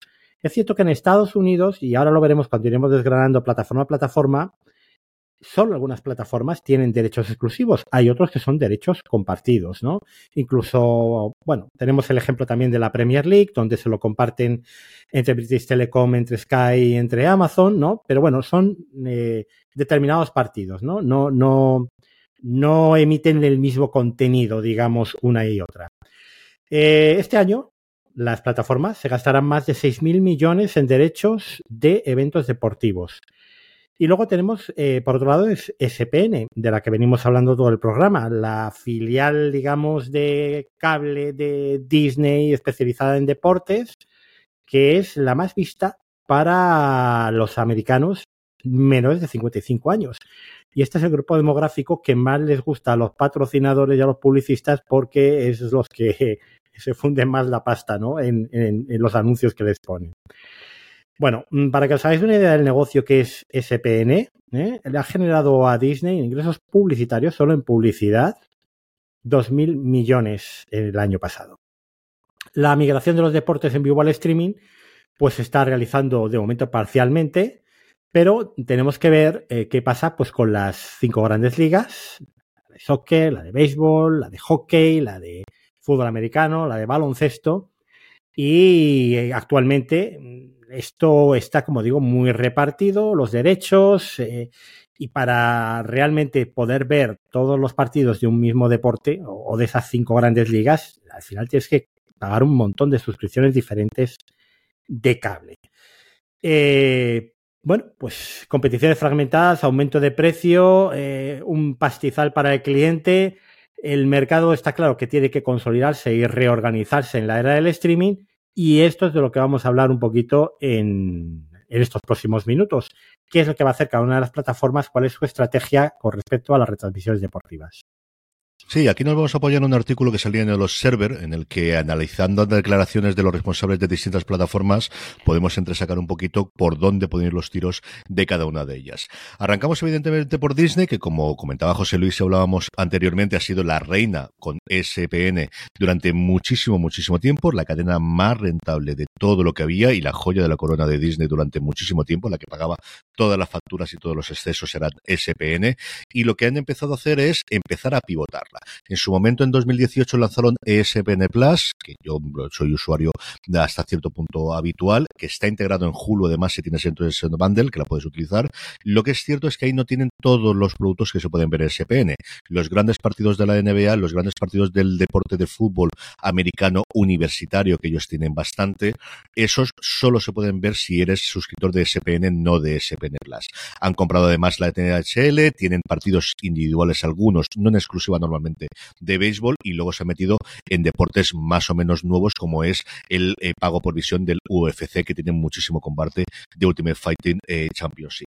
¿Qué es lo que estaba haciendo? Se están haciendo dos cosas en paralelo. Por un lado, Iger en esas declaraciones ya eh, conocidas de hace unos meses dejó entregar que estaban buscando un partner estratégico para SPN, alguien que pusiese dinero y sobre todo le asegurase un contenido en exclusiva de aquí a futuro. tenemos evidentemente que el hecho de suscribir perder los suscriptores de la India, de Cricket, le ha cambiado muchísimo el número de suscriptores. Y luego la otra cosa que tendríamos es convertir ese SPN Plus a realmente SPN y hacerlo disponible a través de streaming, no necesariamente tener una suscripción de cable, algo que por cierto sí existe de forma indirecta si te suscribes a Hulu Live TV o si te suscribes a YouTube TV, porque ahí sí que tienes SPN, ahí sí que tienes el SPN de verdad, eso sí te cuesta de 70 a 100 dólares, que es lo que está costando a día de hoy estas suscripciones de live, tanto de YouTube como de, como de Hulu, a día de hoy en Estados Unidos. Y lo más reciente, que además fue de esta semana misma, es que según el Wall Street Journal, además metido en medio de la noticia que dábamos antes de la subida posible de precios de Netflix una vez que se llegue al acuerdo con los intérpretes, era que se estarían pensando ofrecer deporte a forma internacional, que es una cosa tremendamente complicada porque derechos que yo sepa a día de hoy no tienen. Otra cosa es que lo suscriban, que lo compartan o lo que sean, pero ¿cómo vas a ofrecer? Bueno, tienes que empezar alguna vez, ¿no? Para comprarlo. Pero no parece que Disney sea la más bollante para comprar derechos, salvo que quieran llegar a un acuerdo extra con los que ya tienen americanos para distribuirlos internacionalmente, pero no sé de qué deporte puede meterse aquí. Es que aquí está todo el pescado vendido. O sea, yo a la hora de pensar, mm, Warner tiene metido en la cabeza con Eurosport, tiene algunas cosas exclusivas, ¿vale? No tiene fútbol, no tiene baloncesto, pero tiene mucho ciclismo, tiene tenis que es importante, luego lo veremos. Eh, no sé, comprar Dazón, pero no veo yo a Iger ahora para comprar más cosas que Hulu, ¿eh? ya tiene bastante.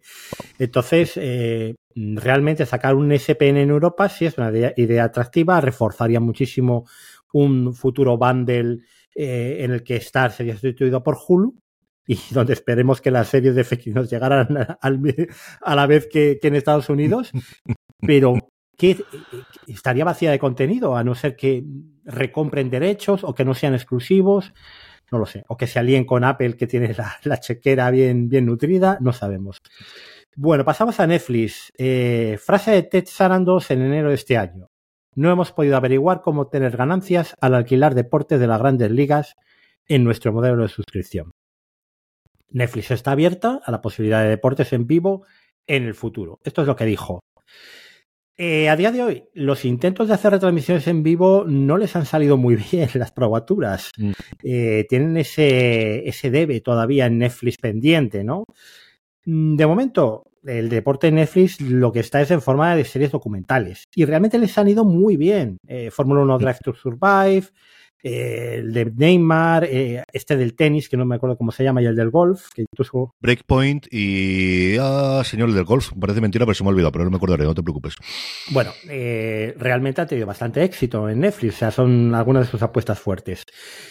Y ahora, parafraseando a Jesús Hermida, al gran Jesús Hermida, se dice, se comenta, se rumorea, pero yo no lo creo, que pujarían por los derechos de la NBA para 2025 para retransmitirlos internacionalmente. Pero hay mucha gente metida en este ajo y no sé yo si Netflix eh, es una apuesta que les interese ahora mismo. Yo creo que ahí cambia mucho el tercio con la llegada de los anuncios. O sea, yo creo que ahí parte del dinero que puedan tener con los anuncios es una de las cosas que los puede cambiar, pero nuevamente yo tampoco lo veo a corto plazo. Full Swing es como se llama el, documental de golf que se me ha ido por completo, que es de la misma productora que Breakpoint y que se Fórmula 1 Drive to Survive, o no recuerdo cómo se va en España, que es, bueno, el que ha causado el furor después de su estreno en la pandemia, un poco antes, pero realmente descubriendo en la pandemia en Estados Unidos, que ha pasado de no tener ningún gran premio de Fórmula 1 a tener tres este año, creo recordar, el año que viene, y una absoluta locura por intentar verlo. Vamos a Fox, y aquí evidentemente el que habla es la clan Murdoch, que ya está nombrado el sucesor, salvo que la cosa cabe a tiros, que también es factible cuando el patriarca eh, se produzca el hecho vital, como decían también los clásicos, dentro de unos años, está con 92 años a día de hoy. Eh, la tiene dos partes, tiene la Fox tradicional, una Fox que se hizo en parte en su momento y ganó el dinero gracias a comprar a un precio desorbitado partidos de la NFL, la que realmente la colocó en el mapa en los finales de los años 90, principios de los años 90, más que el todo el resto del este, fue el que compró, llegó a un acuerdo con la NFL pagando, creo recordar que el doble de lo que estaba pagando anteriormente eh, la NBC para quedarse con un partido todas las semanas, fichó además los comentaristas y eso es lo que le abrió las puertas. Es una cosa muy curiosa. El otro brazo armado, más allá de lo que emiten en Fox, es Fox Sports. Y es que en Fox Sports, eh, que es parte de lo que se quedó Fox después de la venta de los activos eh, a Disney, estos sí se lo quedaron, tienen partido de NASCAR, partido de la FL, que combinan, como os decía antes, con Fox, y partidos de la Liga de Béisbol de la Que dentro de nada empiezan también los playoffs. De hecho, estamos ya, hemos unido las wildcards y ya empezamos los playoffs tradicionales. Murdoch eh, decía la clan Murdoch que la televisión tradicional es un lugar mejor para la audiencia deportiva que el streaming y que los paquetes de televisión tradicionales tienen un precio más bajo, son los más convenientes y tienen el mejor alcance. Es cierto que Fox, con lo que se le ha quedado a día de hoy, el mundo del streaming, quitando qué es lo que van a hacer con Fox News, y es una cosa puramente local americana, no tiene ninguna pinta de que en esto se van a meter en los próximos tiempos, que suficiente follón tienen con la transición, como os digo, cuando se produzca y fallezca el patriarca. Bueno, pues vamos a hablar de Comcast y de su CEO Brian Roberts de nuevo. NBC Sports tiene una gran cantidad de derechos deportivos. De hecho, NBC yo creo, corrígeme si me equivoco, que es de las network la que probablemente más de deporte en directo de, ¿no? De más que ABC. Tiene mucho y luego tiene la suya y luego Peacock, por ejemplo, es la que tiene los partidos de la de la Premier y ofrecen bastante y luego los Juegos Olímpicos, el otro gran atractivo que tiene para los para el deporte de NBC de los, los Juegos Olímpicos. Bueno, tienen eso, el, fútbol Big Ten, que es el mejor fútbol americano universitario hasta 2030, los partidos de la NFL de la noche del domingo hasta 2033, los Juegos Olímpicos, como comentabas tú, hasta 2032 eh, y esto lo transmite simultáneamente en toda eh, su plataforma de streaming, ¿no? En, Peacock, porque el mm. Comcast considera Peacock y, sus canales de cable como un único negocio. Peacock, de hecho, va a ser la primera plataforma a tener en exclusión un partido de playoffs de la NFL en enero del año próximo. Y eh, también tiene en exclusiva el partido de la Liga de Béisbol del domingo por la mañana, si no me equivoco, y, y bueno, mm. luego la Premier League y el Tour de Francia a partir de 2024, que ya ha adquirido también el Tour de Francia. Eh, también hemos leído que Concast está lanzando un nuevo servicio de transmisión Now TV. Esto era eh, lo que había de Sky en OTT en el Reino Unido, esta marca. Creo que Fíjate. Y que yo creo que es la que utilizaron cuando vino Sky España. Utilizó toda la infraestructura que tenía montada en Now TV para atraer eh, cuando vino Sky a secas, ¿no? que ya se extinguió.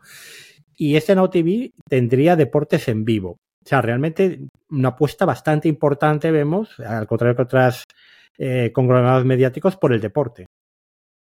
Sí, al final tiene mucho. Y luego, en general, conglomerado, hay una noticia curiosa que salió este septiembre y es que NBC Universal, aquí la rama internacional, va a ser la que comercialice toda la publicidad de One Football, que o bien lo conocéis mucho o bien no lo conocéis, porque hay más de 3,6 millones de usuarios activos en España. Es un lugar en el que hay una cobertura exhaustiva con las lesiones, se utiliza mucho para la fantasy para las apuestas del mundo, especialmente del fútbol. 100 millones, 170 millones de aficionados en 190 países y una vez más, una cosa que yo creo que están haciendo toda esta gente es, tenemos una fuerza de ventas muy consolidadas, vamos a buscar dónde hay negocio. Y si hay negocio en una web o en una aplicación, intentar utilizarlo. Es una cosa bastante curiosa. Hablemos de YouTube, una YouTube que evidentemente ha cambiado totalmente la, el funcionamiento en cuanto al contenido que no se ha tradicionalmente creado por creadores independientes en los últimos tiempos. Recordar ese momento en el que era el coco junto con Facebook que se iban a comer todo Hollywood, se tiraron para atrás, llegaron a hacer Cobra Kai, siempre habrá que deberles que tuvieron las dos primeras temporadas de Cobra Kai antes de que Netflix la recuperase y la convirtiese en el éxito que es a día de hoy, alguna serie interesante, yo siempre recomiendo Wayne, que luego pasó a otra plataforma y que está en otro lugar, y aquí cambiaron totalmente, y lo que ha decidido YouTube es, vamos a ver, más que crear, lo que necesitamos nosotros es aprovechar la cantidad de usuarios que tenemos diarios. Y para eso lo primero que lanzaron en Estados Unidos, más allá de la compra de películas, es la posibilidad de, por un lado, suscribirte a canales independientes, yo creo que cada vez vamos a ver el MC Plus del mundo, el Sky Showtime, eh, perdón, el Paramount Plus o lo que sea, el que te pueda suscribir a través de YouTube, y luego en paralelo ese YouTube TV, que era la solución a través de streaming para gente que en Estados Unidos cortaba el cable, pero que quería seguir viendo la televisión tradicional y los canales de cable tradicionales. Aquí pegar un puñetazo encima de la mesa este pasado año, cuando se hicieron los derechos del Sunday Ticket de la NFL, que para que me entendáis es el grueso de la jornada de la NFL que se hace en simultáneo. Los americanos tienen un partido los jueves, tienen un partido los lunes, tienen ese partido que ha dicho José Luis antes el domingo por la noche, pero todo el resto son dos franjas horarias los domingos por la tarde. No tenemos esta separación que tenemos aquí en la Liga Española de Fútbol, que cada dos horas tenemos un partido para que se pueda hacer por televisión y lo puedas ver todo. No, no. Ahí lo tienes conjuntos. Y puedes ver todos esos partidos con el Sunday Cricket o ver una cosa que yo llamo la Red Zone, que se puede ver aquí en España a través de Movistar Plus, que es un carrusel deportivo con conexión cada vez que hay la posibilidad de una anotación. Eso se mete dentro del, ticket, se puede hacer como suscripción independiente, aunque no tengas eh, YouTube Televisión, o si tienes YouTube Televisión es un poquito más barato. Y Niall Mohan, que es el nuevo CEO de YouTube, que lo cambiaron recientemente, decía que le entienden que los deportes es un medio de crecimiento y para dar a conocer la oferta que tienen de YouTube más allá de los vídeos clásicos de tutoriales o de cada uno los vicios que tengan de ver en YouTube. Están desarrollando formas para que se involucren a través de comentarios, de chats y de encuestas. Van a lanzar la posibilidad, ya lo lanzaron con la NFL, de ver varios partidos simultáneamente, que es una cosa que poco a poco se va empezando a extender y que falta que lo integren bien, desde luego, dentro de Apple TV Plus, al menos para mí, para el nivel usuario. Hay SPN que lo comentamos antes, sí que lo hace. Te permite ver hasta cuatro eh, emisiones simultáneas. Además, te puedes hacer la matriz, puedes tener una en grande y otra en pequeñito, tres en paralelo, puedes juguetear bastante con ellas. Y luego, YouTube, evidentemente, donde ha tenido siempre es eSports, bastante fuerza eh, con los eventos de eSports, porque evidentemente, junto con Twitch, es la gran plataforma para poder ver este entretenimiento moderno. Bueno, pues vamos a hablar de Paramount Global y de su CEO Bob Bakish. Eh, Paramount Global tiene CBS Sports y tiene Paramount Plus. Y en ambas transmite partidos de la NFL, de la Champions y de la Europa League de, fútbol europeo. Estos a nosotros, bueno, igual en Estados Unidos no tiene tanto predicamento, pero aquí son unos derechos premium. Y la Liga Nacional de Fútbol Femenino. CBS también tiene el golf de la PGA las últimas horas de cada jornada. Yo esto me imagino que esto queda Movistar Plus aquí también en su suscripción de 14 euros, ¿no? Lo que son las últimas horas de la competición. Efectivamente, CBS tiene, yo creo recordar que jueves y viernes no emiten, son los sábados y los domingos, y además en Movistar lo ves porque cambia la desconexión. Es a partir de, no me acuerdo qué hora cuando lo tienes, pero son aproximadamente las tres, cuatro últimas horas como mucho, cuando llegan los jugadores que mejor posicionados están, cuando cambia. Antes lo tiene Golf, el canal Golf en Estados Unidos y posteriormente lo tiene la CBS. Luego, los consumidores que también compran el nivel de transmisión premium tienen acceso a los partidos del Big Ten, hablamos antes, ese eh, NFL universitario, bueno, NFL no, ese fútbol americano universitario. Y la SEC, la SEC es la Conferencia Sureste de Fútbol, de Béisbol y Básquet. Esto es lo que te referías antes cuando hablabas de eh, deportes mm, locales o regionales, ¿no? Que, Es que lo que ocurre es, la, el deporte universitario americano, hay una gran confederación que es la NCA, pero luego se divide por conferencias. No existe un campeonato, lo que nosotros tenemos tradicional de, aunque sea la tercera, mm, es para toda España y va por regiones, pero imagínate que la segunda federación fuesen, cada uno de los grupos fuesen independientes y se gestionan de forma diferente. Y hay determinadas universidades que juegan una liga y luego sí que hay un, eh, campeonato posterior para de alguna forma elegir al mayor ganador. Pero hay distintas, de hecho hay una este año que va a desaparecer porque de los 10 equipos que había, 8 se han ido a otras por el tema de los dineros. Es una cosa muy extraña, muy rara que tienen ellos. En sí, me recuerda un poco a lo que era el fútbol regional antes, pero claro, esto magnificado y que no tiene, al final no tiene nada que ver, claro. Bueno, Becky ha dicho que el deporte realmente no añade suscriptores, pero bueno, claro, no le añade suscriptores porque la mayor parte de sus derechos, la NFL, por ejemplo, pues se pueden ver en otros sitios. Con lo cual, pues eh, no va a atraer nuevos suscriptores con derechos que no son exclusivos. Eh, lo que sí que Paramount Plus ha echado el kilo o ha echado los restos es en adquirir los derechos, por ejemplo, de la Premier League para México, ¿vale? Y para varios países de América Central, donde está adquiriendo derechos para emitirlos ahí. Entonces, bueno, pues es un posicionamiento de la plataforma importante, ¿no? en estos países. Sí, yendo con Amazon, y ya no es Jeff Bezos, sino Andy Jassy desde hace un poquito, el que manda los designios del gigante, Amazon pegó el puñetazo encima de la mesa también con la NFL, quedándose con el Thursday Night Football, el partido exclusivo que hay los jueves, que se adelanta a la jornada, que no suele ser el mejor partido, eso también lo advierto, de esta jornada, por ejemplo, eran los Bears, que eran hasta esta jornada el peor equipo, prácticamente el peor equipo que había en la jornada, en un acuerdo que se extiende hasta el 2033 y que además, como curiosidad, este año va a tener un eh, partido exclusivo que se va a hacer el día de, después del Día de Acción de Gracias. El jueves siempre se juega en Acción de Gracias, pero en Black Friday nunca se había jugado y el partido que tocaría ese jueves se va a jugar en Prime Video por primera vez en la historia un viernes.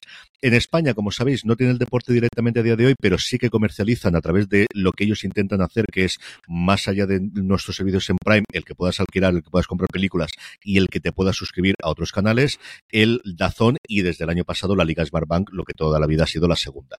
Y luego en el Reino Unido es donde tienen más peso porque hacen dos jornadas en exclusiva de la Premier, aunque el resto de los derechos los tienen los dos gigantes que hay, por un lado Sky y por otro lado TNT Sports. Bueno, pues vamos a, Yo voy a terminar hablando de Apple y luego te quedará a ti hablar de Fastla. En Apple, vamos a nombrar a Eddie Q como responsable de, Apple TV Plus.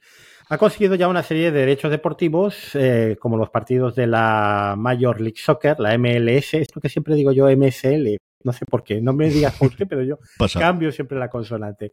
Y luego los partidos del béisbol, que esto yo creo que llevaba bastantes años ya dándolo, ¿no? Llevan dos años en oro más y estos son en exclusiva, solo los puedes ver dentro de Apple. Yo, por ejemplo, que tengo la suscripción internacional, no puedo ver esos partidos porque Apple no me ofrece en España ver los partidos que tienen ellos y no puedo verlo de otra forma. Los tienen absolutamente en exclusiva. Y luego, ¿qué decir de la MLS? O sea, les ha venido Dios o, Messi a ver, ¿no? Directamente. O sea, bueno, también ha puesto la pasta a ellos, ¿eh? O sea, aquí, aquí Apple yo creo que ha tenido un bastante, bastante que ver con ese fichaje, eh, empezando con el documental, que vamos a ver. Ese documental pagado a precio de oro, ¿eh?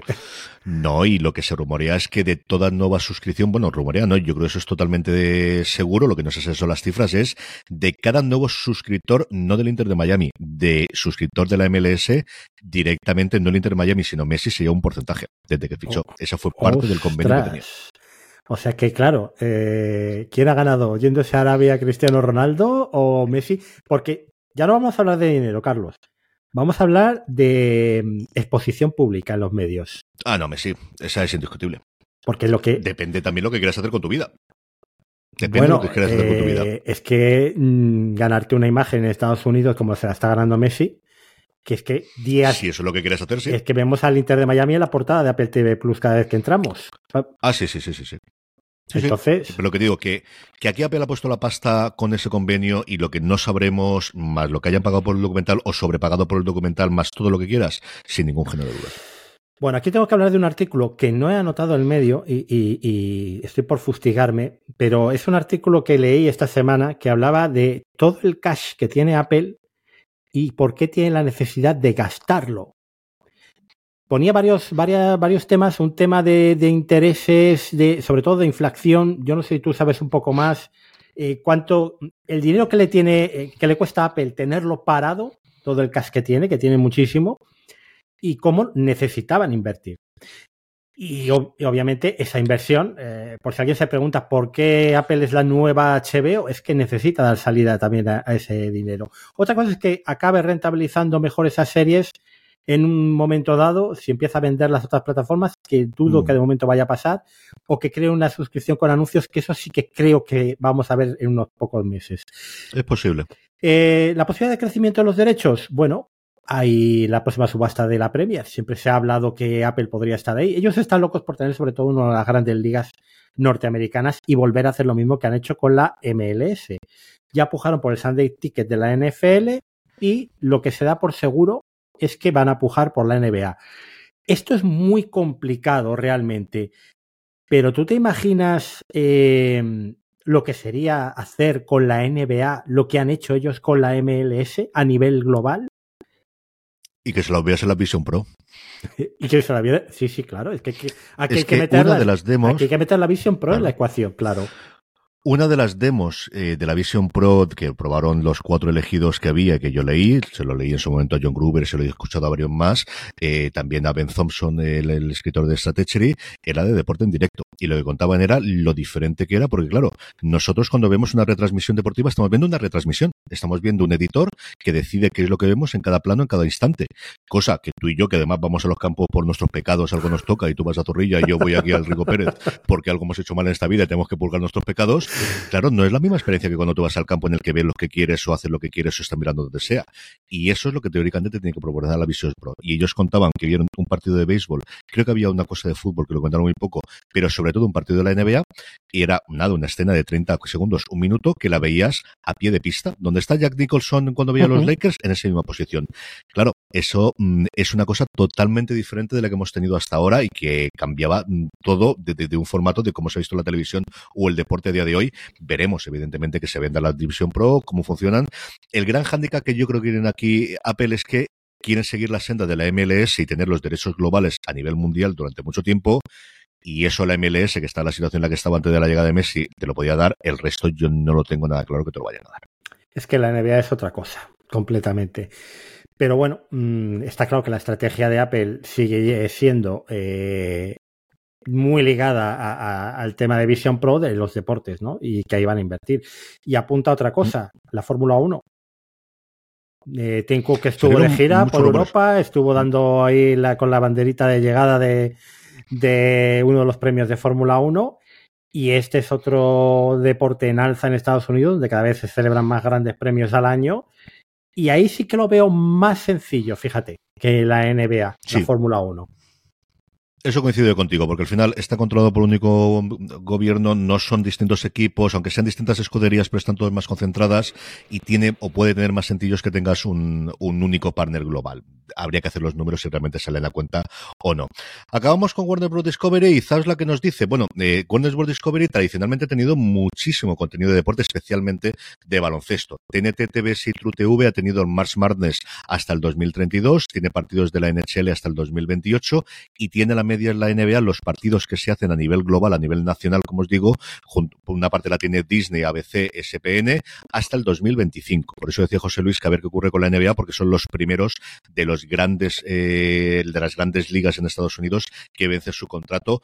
De hecho, las emisiones que tiene por TV y TNT son las cosas más vistas que tiene desde luego el conglomerado. En Europa, como decía antes José Luis, tiene Eurosports, que se puede ver además como OTT dentro de Dazón, Movistar Plus y el resto. Aquí tenemos ciclismo, tenemos Roland Garros, tenemos Open de Australia, tenemos snooker, tenemos eh, mucho atletismo, prácticamente todo lo que antes era la Diamond League, que ya cambió 24 veces de nombre, el CADMI. Yo los, este año los mundiales y los, europeos y también los, los partidos locales lo estuve viendo. A mí el atletismo en verano me suele gustar bastante verlo más allá de los Juegos Olímpicos. Y luego la gran noticia, evidentemente, de los últimos tiempos fue la confirmación que desde ya van a ofrecer deportes en vivo. Empieza en octubre de esos acuerdos que tienen previamente y serán gratuitos hasta febrero donde empezarán a cobrar 10 meses, 10 dólares, perdóname, adicionales para verlo. No sabemos qué tipo de partidos son, no sabemos todavía qué tipo de contenido será, si será el mismo que tienen disponible actualmente para TNT y TBS, será lo mismo que CNN, cuánto cabreo van a coger las cableras por el hecho de que esto que hasta ahora estaba en TNT y TBS y les toca pagar, porque al final el gran secreto del cable es que tú ganas dinero por anuncios, pero también las cableras te pagan una cantidad de dinero todos los meses. Ese es el gran secreto de que tiene la doble, igual que los periódicos, de que pagas el precio del periódico y además tiene la parte de los anuncios. A ver qué ocurre. A día de hoy no sabemos, o cuando estamos grabando esto, todavía yo no he visto ninguno de los partidos que vayan a hacer por este nuevo Max y de aquí a febrero, como os digo, gratuito y esto tiene pinta de que lo intentarán replicar internacionalmente. Veremos si es con Eurosport aquí en Europa, que yo creo es la posibilidad. yo sí veo que Eurosport acabe siendo los primeros canales de emisión lineal aquí en Max y con la simplemente para reforzar la oferta, ¿vale? Mm. Y luego posteriormente eh, que vayan metiendo más derechos. Recordemos que en varios países de Europa los próximos Juegos Olímpicos son eh, de Warner Discovery, o sea que en Max en varios países podrían ir eh, estos Juegos Olímpicos retransmitidos. Bueno, vamos a hacer un repaso muy rápido de los derechos en España para acabar un poco esta parte y si me falta algo, pues me, lo apuntas. En, España, que yo conozca, está Movistar Plus como gran plataforma nacional de derechos deportivos. Tendríamos Orange, que eh, digamos que licencia parte sobre todo del fútbol. Tendríamos Dazón, que es eh, la plataforma, digamos, paneuropea. Tendríamos Eurosport, que es propiedad de Warner Discovery, y tendríamos la Liga Plus. La Liga Plus es esta plataforma que montó Tebas, eh, que de momento da algunos deportes, eh, la Le Foro en baloncesto, y bueno, ahora, ahora lo vemos. Mm. En fútbol, la Liga la da toda Movistar y en Dazón da cinco partidos cada jornada, pero hay tres jornadas en exclusiva que son de Movistar. Esto me imagino que lo han sacado la idea de, la Premier, ¿no? Tres jornadas exclusivas para Movistar. Eh, un partido en abierto en Gold Play. La Champions y la Europa League las da Movistar. La segunda división está prácticamente en muchísimas plataformas, incluido Prime Video. Está licenciada de, eh, multilicenciada, ¿no? La Supercopa la da Movistar, la Supercopa, Supercopa de Arabia famosa, la Copa del Rey la da Movistar y Televisión Española ofrece 15 partidos en abierto cada temporada, dos por ronda y luego semifinales y final.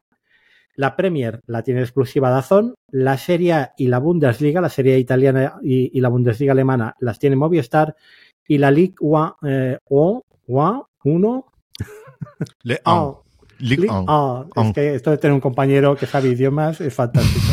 Ligue A en Eurosport. Esto, mira, se, me, nos había pasado, ¿eh? Que la Liga la había cogido Eurosport. Sí, yo creo que al final ahí, desde la marcha de Messi la marcha de, de, Neymar, pues de, de, toda la gente ha perdido bastante empaque, pero bueno, es cierto que lo tienen ahí. Luego ahí, eh, a mí se me ha llamado la, parte del fútbol amateur en la que los sufridos aficionados, pues eso, a cosas como mío, como mi pecado del Hércules, que no tenemos una plataforma, ha habido 28 millones de cambios. Yo todos los años descubro una plataforma nueva que normalmente es la de los mismos socios del año pasado que ha quebrado, pero entonces hacen borrón y cuenta nueva y la hacen.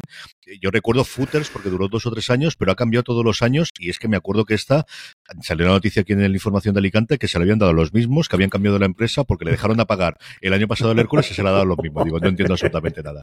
Que normalmente es un propio con una cámara que yo creo mi, el iPhone de mis hijas todavía es mejor cámara que hay, pero eso es con lo que conformamos y cuesta más caro que una suscripción a Netflix.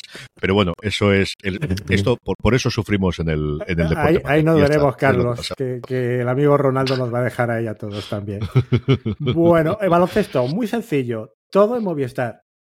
La Liga CB, la Euroliga y la NBA. Así que la aficionados al baloncesto, sencillísimo. El balonmano, la Liga Sobal, si, si mal no recuerdo, y, estoy convencido, está en la Liga Plus, en la plataforma de Tebas.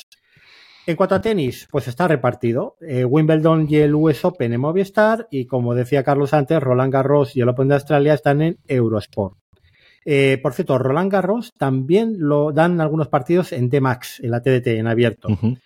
Luego la Fórmula 1 y la MotoGP están en Dazón, la NFL está en Movistar y, en Dazón está. Y en Dazón, Dazón ha llegado al acuerdo este año para comercializar lo que antiguamente era eh, la suscripción internacional para ver todos los partidos y también la red Zone. Si tú quieres ver partidos en España, esa es la suscripción que tenías que hacer, que no me acuerdo si eran 200 o 300 euros o cómo estaba la cosa. Y esa, desde este año, durante los próximos 5 o 6 años, si no recuerdo mal, se comercializa exclusivamente por Dazón.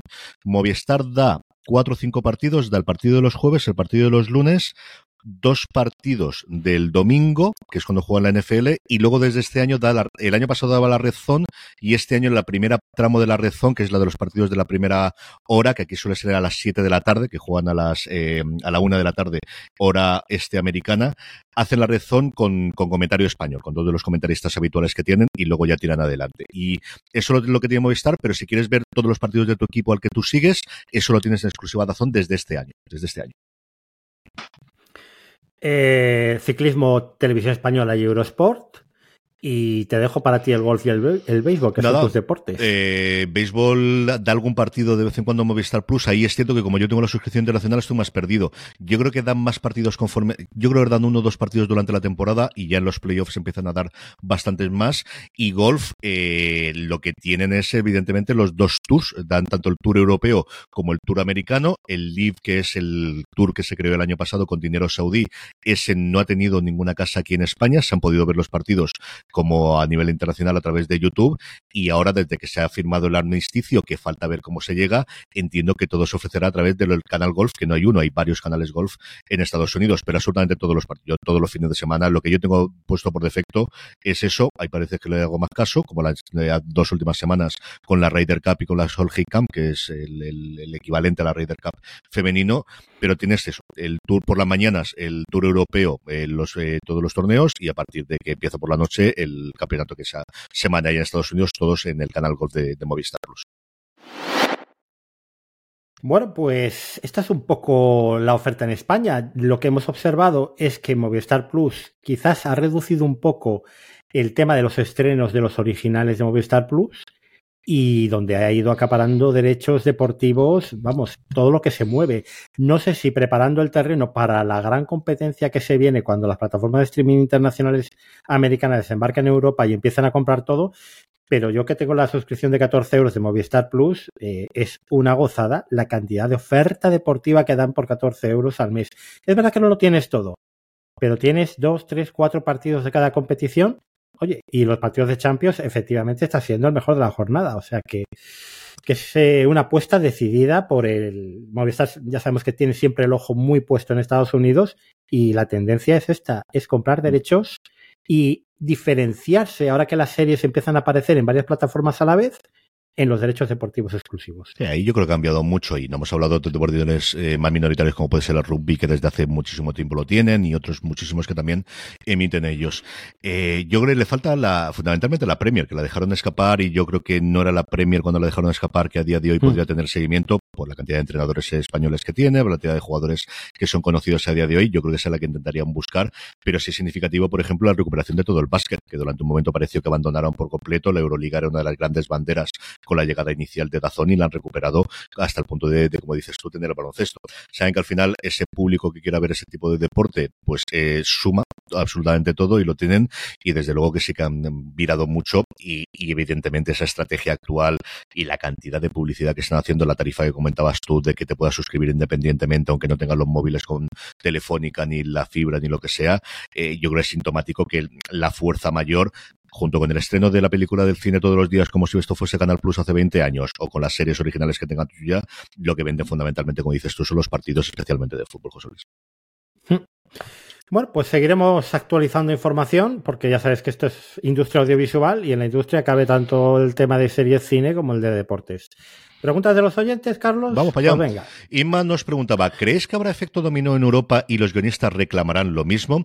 Es distinto cada país e imagino que habrá alguna legislación europea sobre esto que unifique alguna cosa. Yo creo que esto es muy distinto a lo que cómo se mueven las cosas en Europa y cómo se mueven en Estados Unidos. Vamos, no tiene nada que ver, pero bueno, veremos a ver. Eh, siempre todo acaba llegando y yo creo que los guionistas aquí en Europa han estado siempre en un segundo plano, mm, sobre todo a nivel de conocimiento del gran público, los showrunners. Esto empieza a cambiar, pero bueno, mm, también el tamaño que tiene la industria europea no es el de la industria americana. Y yo no sé cómo está, sinceramente, el tema de los royalties o los residuals para los guionistas aquí en, España? A ver, yo aquí os cuento varias cosas de, lo que yo pueda saber y, tengo bastantes amigos y que están en, puestos y, cómo veo yo que pueden ir las cosas en los próximos tiempos. Lo primero es que la estructura legal es totalmente diferente. nosotros lo que tenemos aquí es una estructura muy de derecho romano, muy de derecho legalista europeo tradicional, en el que tenemos unas leyes para que registran o que legislan las relaciones laborales que vienen denominadas todas del Parlamento y tenemos, pues eso, todos los códigos de que haya y todos los acuerdos se hacen a nivel de convenio colectivo y de cosas similares. Eso no existe en Estados Unidos. Entonces, todos los convenios se hacen con el sindicato, por el cual se, se afilian los, eh, sindicalistas y tiene esa fuerza que les da esa parte y son acuerdos privados entre las dos partes. Eso en España es absolutamente inconcebible. Aquí lo que tienes es un convenio colectivo para registrar cada una de las profesiones y esa es la que te dicta todo lo demás. Por eso tiene una protección adicional, pero no es tan fácil pelear porque a nadie en España le puedes obligar a formar parte de, un determinado gremio para poder hacerlo. Ahí nosotros, por ejemplo, los economistas, es un problema, eh, eso se lo fue Zapatero que se lo cargó con la ley Omnibus, mm, quitando muy pocas excepciones, no existen las tarifas mínimas, pero yo no es que estén, eh, no existan, es que están prohibidas. O sea, nosotros en el Colegio de Economistas no se pueden publicar una tarifa mínima bajo multa. La única que existe medianamente regulada y es siempre de tapadillo es cuando haces un informe pericial para el juzgado por lo que te va a pagar el juzgado pero eso no se puede poner en ninguna, en absolutamente ningún sitio. Es decir, el convenio al que han llegado ellos allí de tener unas tarifas mínimas, eso sería ilegal. Y eso le ocurrió a los guionistas. O sea, eso existía dentro de, del sindicato Alma y lo tuvieron que retirar por esa ley omnibus, como os digo, que hace ya, pues no me acuerdo si fue el primer gobierno Zapatero o el segundo, pero de 20 a 15 años clarísimamente. Eso no puede haber. Entonces, esa pelea de este es el mínimo que se que cobrar, eso es ilegal en España. Eso no puede ocurrir en España. ¿Qué es lo que ocurre? Que evidentemente los eh, no ha habido una unión tan tradicional hasta día de hoy. Aquí yo creo que ha cambiado mucho con las comunicaciones modernas, especialmente con las redes sociales.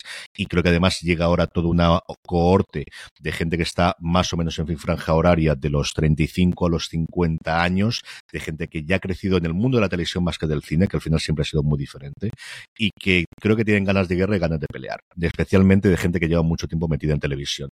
Ahí sea a través de Almas, sea a través de las GAI, o sea especialmente de Dama, que los que realmente tienen dinero aquí son las GAI y la Dama, porque, y Dama, porque son los que gestionan todo el tema de, de los derechos eh, eh, artísticos. Alma tiene muy buena voluntad y tiene una cierta estructura, pero al quien realmente dinero son ellos, yo creo que se van a cambiar.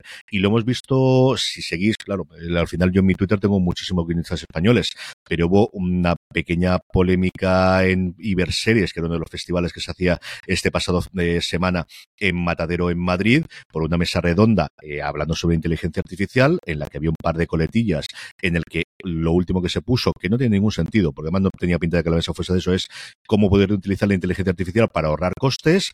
Lo replicó uno de los eh, guionistas más conocidos en España actualmente, que es Cristóbal Garrido. Salieron todos en tromba y al final lo tuvieron que tirar para atrás y cambiar la descripción de la propia mesa redonda. Entonces, creo que sí que empiezan a tener, van a poder hacer una sentada con una huelga como en Estados Unidos y parar toda la producción en España. Yo creo que eso es tremendamente complicado que se consiga. Que se está más cerca que hace 10 años, sin ningún género de duda. Que puede hacer mucha más pupa en los próximos tiempos gracias a que yo creo que ahora sí que hay al menos una categoría de tipo de gente que todavía tiene mucho que luchar para arriba y que puede negociar o el, el, tan traído llevado eh, hecho de quién es el que crea las series, si es el guionista o es el productor ejecutivo. Yo creo que eso sí que lo van a pelear bastante en los próximos tiempos. Bueno, pues Virele nos preguntaba también qué opinamos de lo acordado respecto al uso de la IA, eh, con el acuerdo de los guionistas finalmente que ha puesto fin a la huelga, y si consideramos que es suficiente para proteger el trabajo creativo de los guionistas. Y también si alguna vez había revisado los MBA antes de que se cumplieran esos tres años, los acuerdos precisamente que se acaban de firmar entre guionistas y, los productores. Mm, yo creo que es un primer paso pero seguro que la IA busca formas nuevas de ser utilizada y usada y quizás por ahí puedan ir los tiros de una revisión antes de cumplir esos tres años, porque realmente está avanzando de una forma increíble el uso que se está haciendo de inteligencia artificial en todos los ámbitos de la sociedad. ¿no? Yo creo que nadie sabe lo que va a ocurrir, no te digo a tres años, sino a un año vista. Una cosa que yo oí eh, curiosa, que se lo oí a John August, que hace todas las eh, semanas un podcast con Craig Mason que se llama Script Notes, que si sois aficionados a lo que comentamos José Luis y yo aquí, está muy focalizado sobre todo para, para guionistas o gente que trabaja en el mundo del guion, pero la verdad es que el podcast está muy. Él fue uno de los miembros del comité negociador y comentaba cómo en el tema de la IA se había hecho mucho hincapié en lo que pedían los, guionistas y él dice, pero no solo somos nosotros, es que las productoras también quieren la salvaguarda de que lo que ellos están comprando no lo ha hecho una IA, sino que realmente lo ha hecho un guionista. Entonces, llegar a una entente cordial de mm, vamos a intentar cubrirnos todas las espaldas y a ver qué ocurre los próximos años porque no tenemos ni idea de qué va a ocurrir. Mm, veremos también qué ocurre con los intérpretes, que creo que tiene todavía más mejunje porque al final hombre, que te den el trabajo escrito es complicado, pero que te roben la cara y te roben la voz, como le ha ocurrido recientemente a, Tom Hanks en, en el, de una forma tremendamente baratera, pero para hacer un anuncio sin haberle pagado él, yo creo que es todavía más complicado que la parte legal. Se ha llegado, yo creo que se puede llegar mínimo, que es si hay algo que tiene un copyright, tiene una autoría eh, de una persona, y si de una persona se le paga algo. Y se ha apoyado o no se ha apoyado, a nadie le puedes obligar a utilizar materiales previos de la IA. Mm, yo creo que es a lo que podían llegar a día de hoy y que, como os digo, la productora no la tienen todas consigo, porque evidentemente esto lo pueden utilizar los creadores y darles, no gato por liebre, porque no va a ser la realidad, pero que ellos tampoco tienen muy claro cómo va a funcionar los próximos tiempos, José Luis.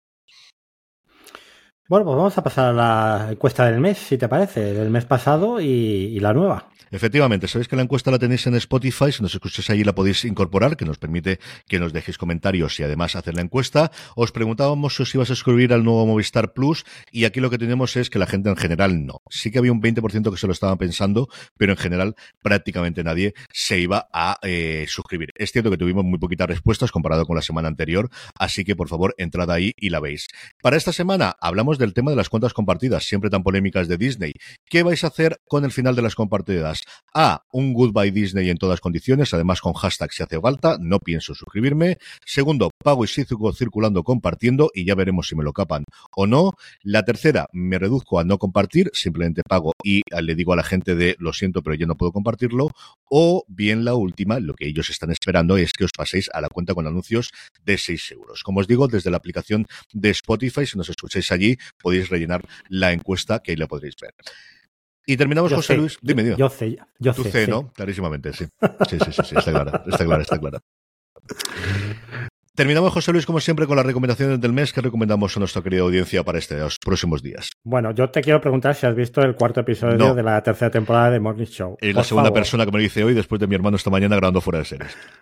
Sí, yo es que me acordé mucho de vosotros cuando lo vi y dije, joder, esto tenemos que, que verlo, que comentarlo. Carlos y yo, ese episodio de los Affronts, porque yo quiero que- que comentar si de verdad esto es así. y yo lo comentaba en el podcast que se ha publicado hoy, digo, joder, si es que eh, si sigue por esta línea, recuperan el testigo de, de Good Fight de contar qué está pasando. Realmente es un episodio magnífico que te cuenta cómo son unos afront por dentro. Y la verdad que desmitificado completamente. ¿eh? Hay las estrellas contando chistes a los grandes ejecutivos anunciantes, eh, aguantando humillaciones. Mm, No vamos a emplear la palabra prostitución porque queda muy mal, Ujú.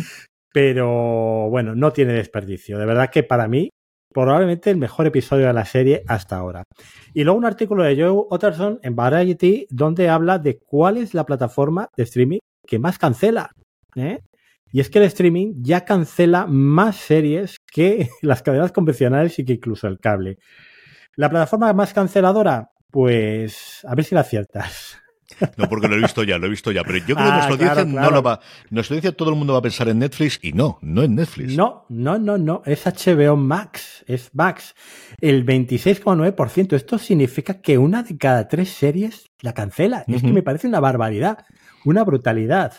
Eh, Disney un 21%, luego Paramount un 16,9%, Hulu, que lo podíamos meter con Disney, es un 15,2%, y el dato es que Netflix solo cancela un 10,2% de sus series. Prime Video 9%, y yo creo que sí que eh, también pueden acertar nuestros oyentes cuál es la que menos cancela de todas las cadenas de cable, de, de network y de todo, que es Apple TV Plus, un 4,9%. Así que muy interesante esto.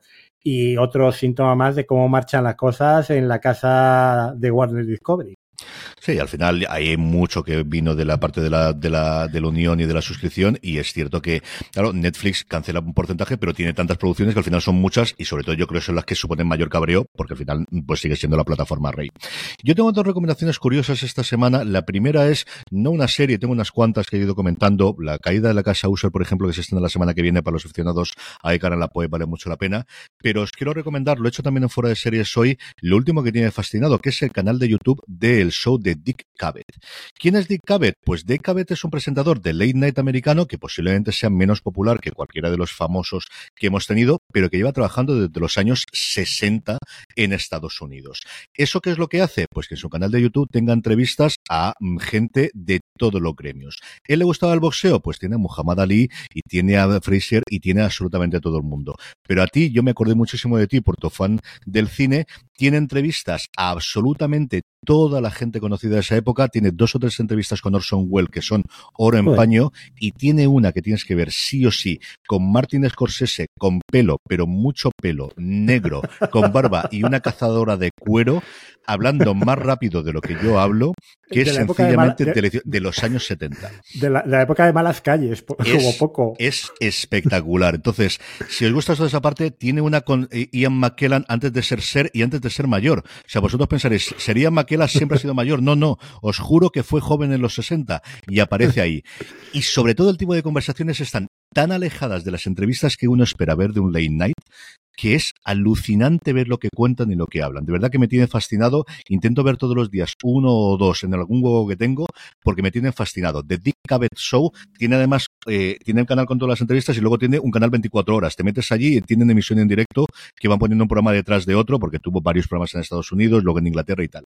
Y luego un podcast. El podcast hablando precisamente de todos los follones de Disney, de Plain English, que publica todas las semanas Spotify, que lo dirige Derek Thompson y tiene un podcast que ha publicado dado hoy mismo, cuando estamos grabando esto, sobre la caída de Disney en desgracia en los últimos años, que hace junto a Julia Alexander, a la que nombraba anteriormente, que es la jefa de negocio y de estrategia de Parrot, y Matthew Ball, que es uno de los mejores analistas que hay del mundo de la tecnología, tiene un libro llamado Betaverso y un análisis reciente maravilloso. Se llama, como digo, La caída de Disney, el auge y caída de un, un gigante del entretenimiento, analizando los últimos 20 años de Disney, que vale muchísimo la pena. Lo tenéis disponible en Spotify y en cualquier otro producto de podcast y os lo pondré también en la nota del programa si no me olvido, que espero que no olvidarme y tenerlo allí. Y nada más, José Luis, con esto, a lo tonto, lo tonto, terminamos este FDS Over the Top durante este mes. Recuerda a nuestra gente dónde puede encontrar a ti, al grupo de Telegram y a todo lo demás. Pues www.overthetop.es, ahí tenéis blog y newsletters. Newsletters, si os suscribís, os llegará al correo cada viernes. Y luego eh, en Twitter, bueno, en X, arroba Oye, que han quitado los enlaces, ¿eh? De, Ahora aparece una imagen y el nombre abajo. Eh. Madre mía, el amor hermoso, Elon nos odia. Y eh, la comunidad en telegram.me barra over the top Sabéis que en Fuera de Series somos Fuera de Series en todas las redes sociales, que tenemos nuestro grupo de Telegram, telegram.me barra Fuera de Series, y que en fuera de series.com tenéis todos los programas que publicamos. Esta semana, por cierto, hemos publicado una barbaridad, ya no solamente mi streaming diario, el Fuera de Series, este programa, y también nuestro Premier, sino que además hemos tenido dos razones para ver de los dos grandes estrenos de esta semana, de Loki y también de la Red Púrpura, que lo tendréis este domingo con el estreno en A3 Media, en A3 eh, Player, que siempre me sale todavía el nombre antiguo, que era A3 Player Premium, que lo tengo grabado a fuego y me sigue saliendo, que se escena la segunda parte de La novia gitana. También tenemos allí nuestra tienda, la tienda Fuera de Series, en fuera de barra tienda, donde no solo tenemos las colecciones homenaje a series, sino también tenemos la colección Over the Top, José Luis.